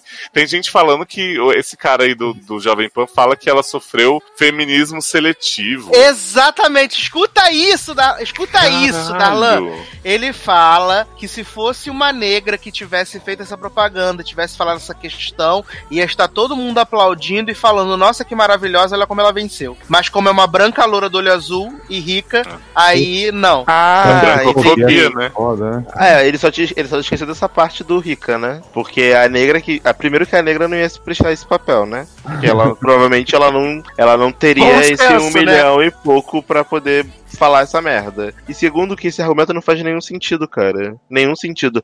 Cara, assim, honestamente, eu fico um pouco cansado com, essa- com essas discussões, porque, mano, essa mina é uma imbecil, entendeu? Eu acho que ela é rica, ela tem família. Como é que ela fala? Estruturada. Estruturada, né? na, na- nas palavras dela, ela tem família estruturada. Só que assim, é muito errado a propaganda enganosa que, que a Empíricos faz em relação a esse tipo de coisa. Porque muita gente, inclusive gente aqui do nosso podcast, que a gente não vai falar que é a Amanda, é, acaba pagando e, e investindo mesmo nesse tipo de serviço, que é um serviço que no final das contas, cara, não vai te trazer retorno nenhum, sabe? Você tá, tipo, pagando, entre aspas, um coach de ah, investimento. Que na verdade esse coach sabe menos que você. Não, Ele eu tá acho que usando assim, de oportunismo pode até trazer você. o retorno, sabe, Darlan? Que, por Léo. Eu já tive tipo, nesse lugar. Eu já. a- a- a- eu tentei já esse tipo de coisa. Não traz, sabe? Porque assim. Esse tipo de, de empresa, ela não é. Primeiro, os profissionais que estão lá não são profissionais sérios, entendeu? Não são profissionais que. caras que realmente são formados, caras que estudam o mercado, que leem sobre, que estão lá vivendo o mercado financeiro. São, tipo, gente que tem dinheiro. É um cara que, tipo, o pai dele deu um dinheiro pra ele e falou assim: ah, eu vou abrir uma startup. Ah, eu vou abrir uma startup de coach aqui de investimento. E vai ter gente que vai poder, vai contratar o meu serviço e eu vou fazer esse dinheiro render. E é isso que ele faz, e, e entendeu? agora, é, agora eu nem eu não me lembro, mas ela fala durante a entrevista de que a Empíricos nem é uma empresa que pode fazer transações É. financeiras. É uma empresa de Ah, marketing, sim, não. É, que eles não só a quê. consultoria, né? É Isso. que eu acho que é assim, Darlan, se você tá afim de, ah, vou pegar umas dicas, mesmo que seja aleatória aqui, não seja de necessariamente uma pessoa que estuda e tal, e botar um dinheirinho aqui, um dinheirinho ali, e, e tá de boa, assim, eu tenho noção do que eu tô fazendo, né? Já tentando defender aqui quem de nós faz isso, que não é a Que no Amanda, caso é a talvez. Amanda. Não, eu não tô criticando a Amanda, não. Eu acho que, tipo, de boa. Tá, tá É, certo mas de- assim, eu acho que o grande problema da empresa, por exemplo, a Amanda tem noção de que essa propaganda da Betina não faz sentido e ela procura o serviço da empresa por outras coisas que pra ela fazem. Só que eu acho que muita gente vai iludida nisso, tipo, ah, eu vou botar um pouquinho de dinheiro aqui, e aí daqui a pouco vai estar a Betina falando pra pessoa botar a vida no investimento, Uhum. e a pessoa não vai ter como bancar. E é isso aí. Mas se É, fosse mas- fácil assim, todo mundo tirava 1.500 pau do empréstimo e fazia um Isso é. Exatamente, exatamente. Um milhão. E ela, e ela mete mó broncona na entrevista, falando assim: porque eu comprei um negócio que valia, sei lá, 6 reais, e depois eu vendi por 18 mil reais. Ela mete Sim. broncona. E eu usei sim a doação do meu pai, mas isso não quer dizer que eu não sou uma fazedora, É. porque eu botei não sei quanto do meu salário todo mês, o seu salário que você provavelmente tem graças ao seu pai, né? É, porque ela foi tentar, ela não devia pagar aluguel, não devia pagar Exato. comida, né? Exato. Porque pobre, pobre, pobre não consegue ter dinheiro pra investir, né? Pobre tem dinheiro pra pagar aluguel, pagar comida de casa, é isso, né? Sim, é muito surreal. Aí o Edgar fala pra ela a questão de: não, mas as pessoas vão investir, investimento não é uma coisa certa, você pode ganhar aqui, mas perder ali. Ela fica ofendidíssima, falando assim: mas quem disse que a pessoa só vai ganhar? A gente nunca disse que a pessoa só vai ganhar dinheiro. Ah, é? Aí, aí o Edgar fala: mas é justamente o que você fala no começo do seu vídeo. Então, né? Aí ela: não, mas é só um chamariz, é um clickbait, não sei o quê. Então, gatinho, isso tem você que tem que entender que tá errado. É, Pra mim é- é é- assim, é daquela aquele ponto de partida assim, se a pessoa tá vendendo o curso, então ela não sabe ganhar dinheiro. Porque Exato. ela tá vendendo uma coisa que ela podia estar muito bem usufruindo só de ação, de investimento e blá blá blá, e tá lá queimando a bunda na praia, em vez de ficar vendendo curso pra gente que pra ensinar, entendeu? Então já começa daí. E é, gente, e Exatamente. outra coisa, a gente já tá numa época da vida. A gente tá em 2019, né? Eu acredito que as pessoas que ouvem aqui o nosso programa já são pessoas que têm um, um nível intelectual aceitável, senão não estariam ouvindo a gente, né? Porque se vocês escolheram ouvir a gente é porque vocês têm bom gosto. Que Vocês mereceram. é, porque vocês mereceram, né? Porque vocês têm família estruturada. porque o seu pai, seu pai deu a gente pra você. Então, mas agora, falando sério, gente, a gente sabe que me- meritocracia é uma coisa que não existe. É uma coisa que, na teoria, é muito linda, assim, é muito perfeito. Nossa, se eu me esforçar muito, se todo mês eu botar aqui 50 reais nessa, Uhum. nesse banco, esse dinheiro vai render e em dois anos eu vou conseguir ter, sei lá, 50 mil. Infelizmente, a gente sabe que não é isso que funciona, não é assim que, a- que funciona. Primeiro, que meritocracia é uma utopia criada isso é uma, é uma opinião minha, mas que eu já coloquei em prática, tá? É uma utopia criada pela classe. Olha eu lá, comunista. Pela, pela, pela galera que tá dominando. Esquerdopata, É, é, esquerdopata. safado, É, vai pela galera- Cuba. pela galera dominante, cara, pelos ricos, pra poder justificar os privilégios deles, cara. Eles falam assim, poxa, olha, você tá vendo aqui, ó, eu tenho muito dinheiro, meu filho aqui, ó, tá estudando na, na universidade pública, mas ele, tá vendo, ele fez vestibular igual o seu filho pobre. Ele tá aqui pelo esforço dele, pelo mérito dele. Sendo que, na verdade, a gente não sabe que, que não é assim que funciona. A gente sabe que não é assim que funciona. O cara que tá lá, obviamente a probabilidade dele estar lá vai ser muito maior, porque ele estudou num colégio particular a vida dele toda. Ele teve plena condição de apenas estudar, apenas ficar focado nisso. Ele fez um curso preparatório pra isso. E a gente que é pobre, eu que sou pobre, eu nunca vou conseguir competir com ele em pé de igualdade. Então, assim, que meritocracia é essa? Que apesar da- das pessoas terem é, o entre aspas, direito de estarem na, mes- na mesma posição, elas não competem com condições iguais, sabe? Uhum. Eu nunca vou ser igual a um cara que, que vem de uma família muito rica, por mais que eu me esforce. E as pessoas, e as pessoas que conseguem, ah, mas tem aqui, ó, o maluco que era lá da favela, que agora ele tá rico. Mano, ele é o ponto fora da curva. Ele é um ponto fora da curva. Ele é a exceção. Ele não é a regra. Então as pessoas elas têm que parar de acreditar nesse papo de meritocracia e, e, e, e as pessoas que têm muito dinheiro, quando você vê essas paradas de propaganda, eles sempre pegam isso. A fulaninha aqui, ó, era moradora do Vidigal, e aí agora ela conseguiu abrir uma empresa, e agora ela tá, fez o primeiro milhão dela. Infelizmente, infelizmente, a fulaninha, ela é uma exceção. Fico muito feliz por ela. Espero que ela faça o segundo milhão dela. Mas Cara, o pobre que tá vendo aquilo ali, ele tem que entender que, cara, é muito difícil ele conseguir fazer aquilo, porque ele tem que pagar conta, ele tem que trabalhar, ele tem que sustentar os filhos. Que, com que tempo que ele vai ter pra investir no sonho dele de ficar rico? Não tem, cara. Ainda mais hoje em dia, que a gente tá numa situação merda no Brasil, que o país só piora, desemprego só aumenta, real só desvaloriza. Como é que você vai ter tempo de investir? Se a tua Que conta isso, de luz. jovem? A bolsa, a bolsa bateu Não. 100 mil pontos. Jovem, mas mas que adianta você- que adianta você ter uma bolsa de 100 mil pontos se você não tem emprego? Se a tua conta de luz aumenta a cada semana? Uhum. Tipo, caralho, eu tô aqui no Brasil, gente, vai fazer o quê? Três semanas. Chegou a conta de luz da minha mãe, veio 400 reais. E a gente, porra, a gente não tem nem ar-condicionado em casa direito. Sabe? Não faz sentido. Como é que você vai ter tempo, dinheiro e cabeça pra investir, sendo que você tem que pagar 400 reais de luz, 300 reais de água, o mercado tá cada vez mais caro, as pessoas não têm emprego, então assim, calma aí, sabe? Meritocracia, na teoria, é uma coisa linda, maravilhosa, mas é uma coisa que não funciona. Uhum. Então as pessoas têm que parar. Com essa, É, também com essa ideia de, ah, eu tenho família estruturada, eu sou uma doer, eu não sou uma waiter, não sei como Cara, é que é ela. É, é é fazedora. merda? Ela, É. ela chega ao cubo, Aham. que tem uma hora que a menina fala, ah, ela é uma realizadora. Aí ela grita, fazedora, porque ela tem que fazer questão de emplacar essa palavra. Ai, pelo amor de Deus, sabe? Fazedora Eu acho que você. E assim, honestamente, eu acho que vocês deveriam cancelar já essa menina, essa empresa. E quanto mais vocês falam nessa merda de empíricos, de Betina, de não sei o que lá, infelizmente, mais dinheiro eles estão ganhando em cima de vocês. Sim, Porque é mais assim, clique que eles ganham, mais view que eles ganham, é mais gente curiosa pra saber o que tá acontecendo. E infelizmente, é um monte de gente que concorda com as merda que eles estão falando, entendeu? Sim. Então, Então, assim- Darla, mas eu li um artigo hoje, assim, e até então eu tava com essa ideia que você, que você falou aí. Hum. Mas aí eu, eu li um artigo, vou até indicar pro pessoal aqui, é, da updateordie.com, Uhum. que é Com Betina, empíricos da valiosas lições sobre a velha e ultrapassada propaganda.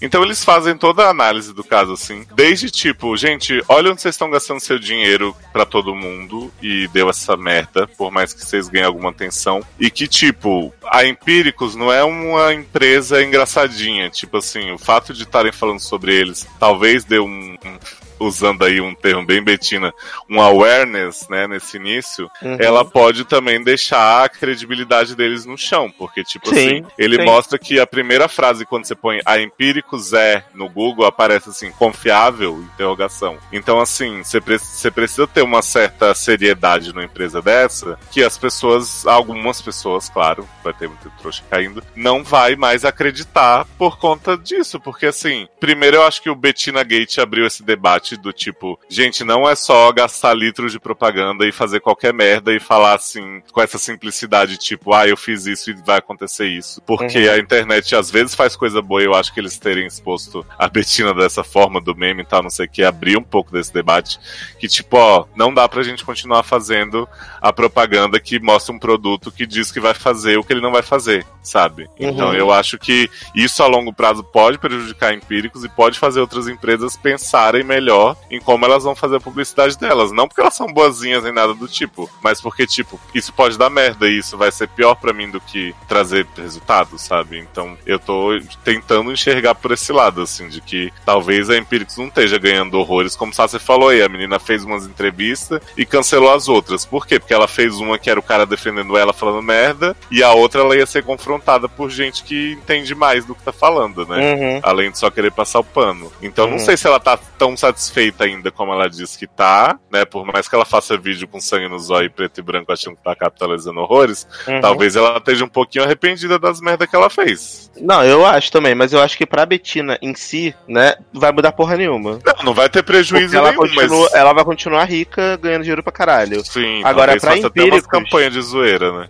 Sim, para empíricos eu acho que realmente impacta, porque para esse tipo de mercado, né, que é o mercado de investimentos, a gente trabalha muito com é, expectativa do consumidor, né, dos investidores, das pessoas que é porque que lá não é empresa de investimento ainda, lá é só propaganda, mas assim, você trabalha com a expectativa de quem tá querendo contratar o teu produto. O cara que vai agora pensar em assinar empíricos, quando ele colocar empíricos no Google, vai aparecer a Betina. Uhum. E aí ele vai lembrar do meme, ele vai lembrar da zoeira que Aí foi. ele vai dizer, porra, eu vou contratar uma essa Qualquer empresa. outra ou essa aqui que virou. Exatamente, entendeu? então, né? então, assim, eu acho que a empresa vai ter que dar uma corrida aí pra poder apagar um, entre aspas, incêndio de imagem é, que eles acabaram causando com essas propagandas que eles fizeram da Betina. Mas a minha fala aqui, gente, não é nem pra, pra empresa, porque isso aqui eles não vão ver a gente mesmo, que se foda. Será? É pra, é pra você, ouvinte, pessoa física, que, que escuta esse programa e considera assim minimamente a nossa opinião. Não caia nesse papo de meritocracia. Pesquise muito antes de contratar qualquer coisa. Sabe? Não, não engula tudo que te passam sem questionar. Porque infelizmente hoje em dia a gente tá assim. O- a informação é tão rápida, né, Léo? Assim, a, a- quantidade de coisa que oferecem pra gente, que jogam na nossa cara, é tão grande Sim.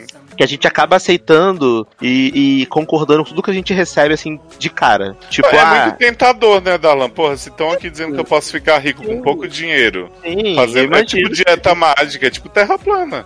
É tipo terra plana. É isso. É tipo assim, olha, come alface todo dia que em um mês você vai ser magro. Isso, olha, gente, se você tomar duas colheres de azeite, você Uhum. vai se livrar de todas as gorduras ruins e vai ficar maravilhoso. Então, Só que ninguém te fala que se você comer só alface durante 30 dias, você vai pegar uma puta anemia, você vai emagrecer pra caralho, mas você vai ficar doente, e você pode até mesmo morrer de inanição, porque você não vai ter as vitaminas, minerais necessários pra você poder ter uma alimentação balanceada. Investimento é a mesma coisa, gente. A empresa pode prometer mundos e fundos, só que sempre tem uma contrapartida. A empresa nunca vai tomar prejuízo. Então, se o cara tá te prometendo, ah, investe aqui na minha. Vem aqui, ó, vou te ensinar como é que você faz pra ganhar um milhão em três anos. Pode crer que não é tão fácil assim. Porque se fosse, todo mundo tava milionário. Como o inclusive, eles não precisavam estar ensinando, né? Eles faziam isso Exatamente. aí. Se, se era pra ele falar assim, ó, vou, te- vou transformar um 1.500 reais em um milhão, o dono tava, tava fazendo isso. Ele não precisava estar vendendo curso, né?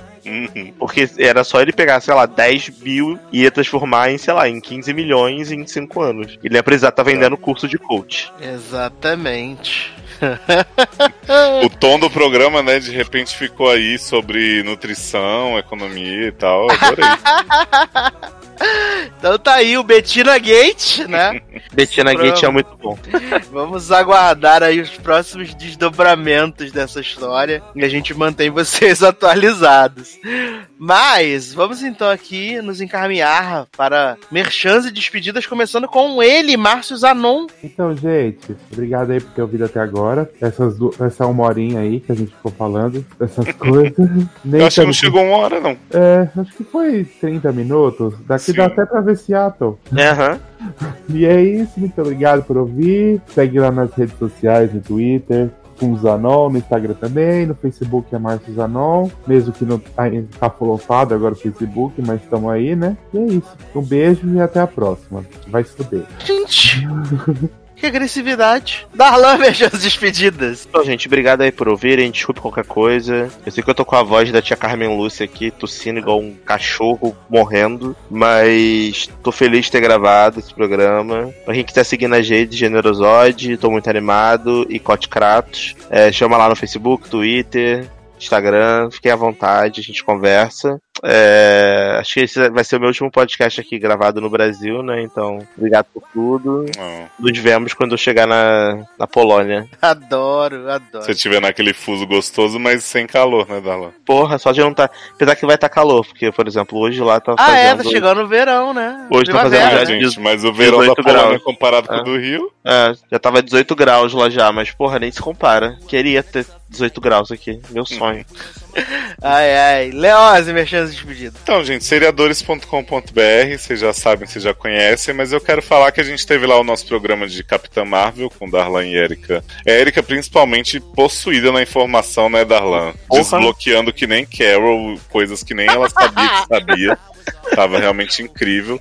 Esse programa foi uma primeira parte só sobre o filme em si. A gente vai ter uma segunda parte, provavelmente, de outra horinha, falando sobre as nossas apostas pra Ultimato, né? Vingadores Guerra Infinita 2, que que meter agora o título. É sobre Mulher Maravilha feminista, ou talvez não. É, devaneio sobre Fênix Negra e Novos Mutantes e como tudo vai se encaixar no MCU ou não. Uhum. E a revelação aí de que a Capitã Marvel pegou o próprio filho, né? No limbo, vai ser incrível. Vocês não perdem por esperar. E a gente vai ter aí, ou já teve, né, aquela coisa, um sede também de usurpadores, né? Golpes Back Parte 2. Tá incrível assim, Sasser que o diga. Tá sempre aí com essa turma de malandros decrépitos. Então são dois feeds que vocês têm que ficar de olho. E vou dar um recadinho aqui também que eu tô dando em todos os programas possíveis que o feed do SED no Spotify, pra quem escuta lá, mudou. Então se você seguia o que era só SED no ar, que não tá atualizando episódios novos, procure o outro que é SED no ar, seu alívio no divã. Tá o- os linkzinhos no- nos posts dos seriadores novos tudo. Vou pedir pro Sassi botar também no do logado. Então pra vocês ouvirem a partir do programa do Samir Duarte, tá lá. O outro parou de atualizar no nosso de carnaval. Tô tentando resolver com o Spotify, mas eu não garanto nada. Então prefiro que vocês sigam lá. E assim. Adoro. A partir do programa do Dr. Jean Braille. Exato. Sim, ícone de programa.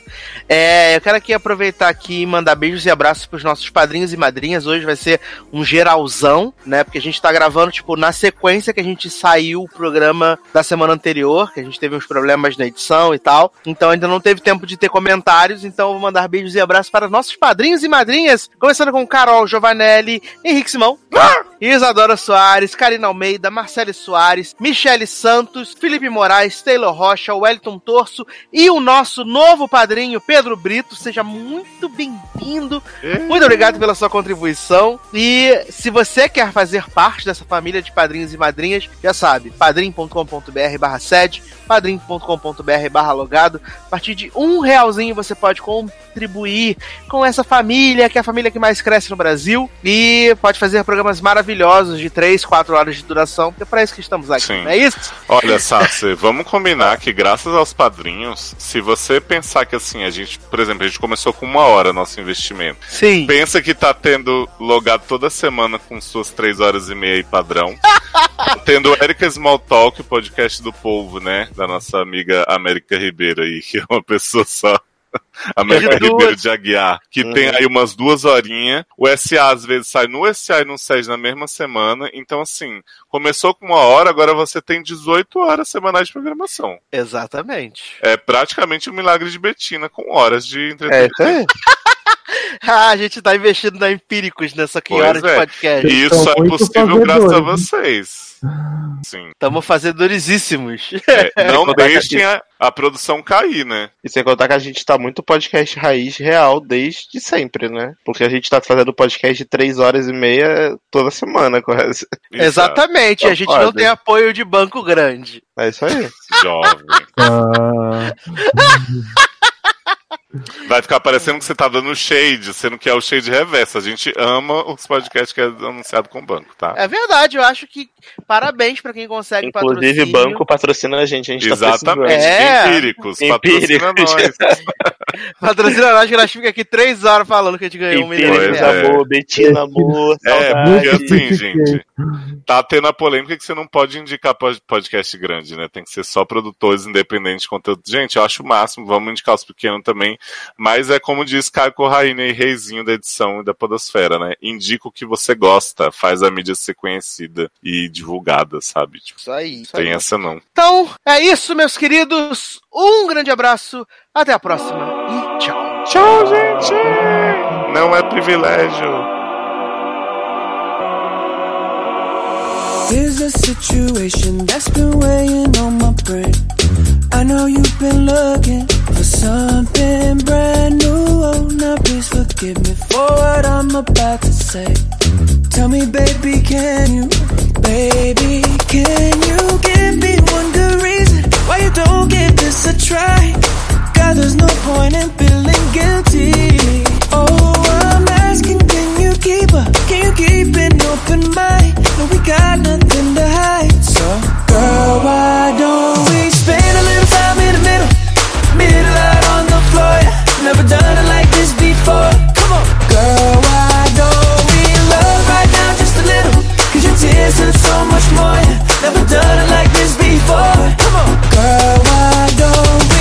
Let's not waste another moment, baby. Take a chance. Take a chance I know that you feel this, cause I feel it too. But you be sitting like you forgot how to dance. Think of what we can do. Baby, can you give me one good reason why you don't give this a try? God, there's no point in feeling guilty. Oh, I'm asking, can you keep her? Open mind? But we got nothing to hide. So, girl, why don't we spend a little time in the middle? Middle out on the floor. yeah. Never done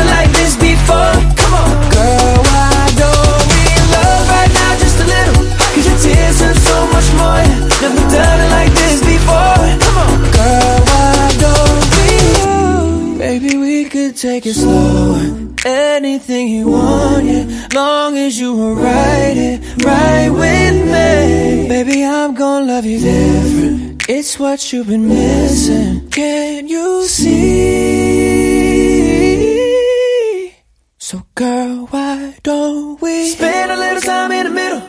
Middle out on the floor. Never done it like this before. Come on. Girl, why don't we love right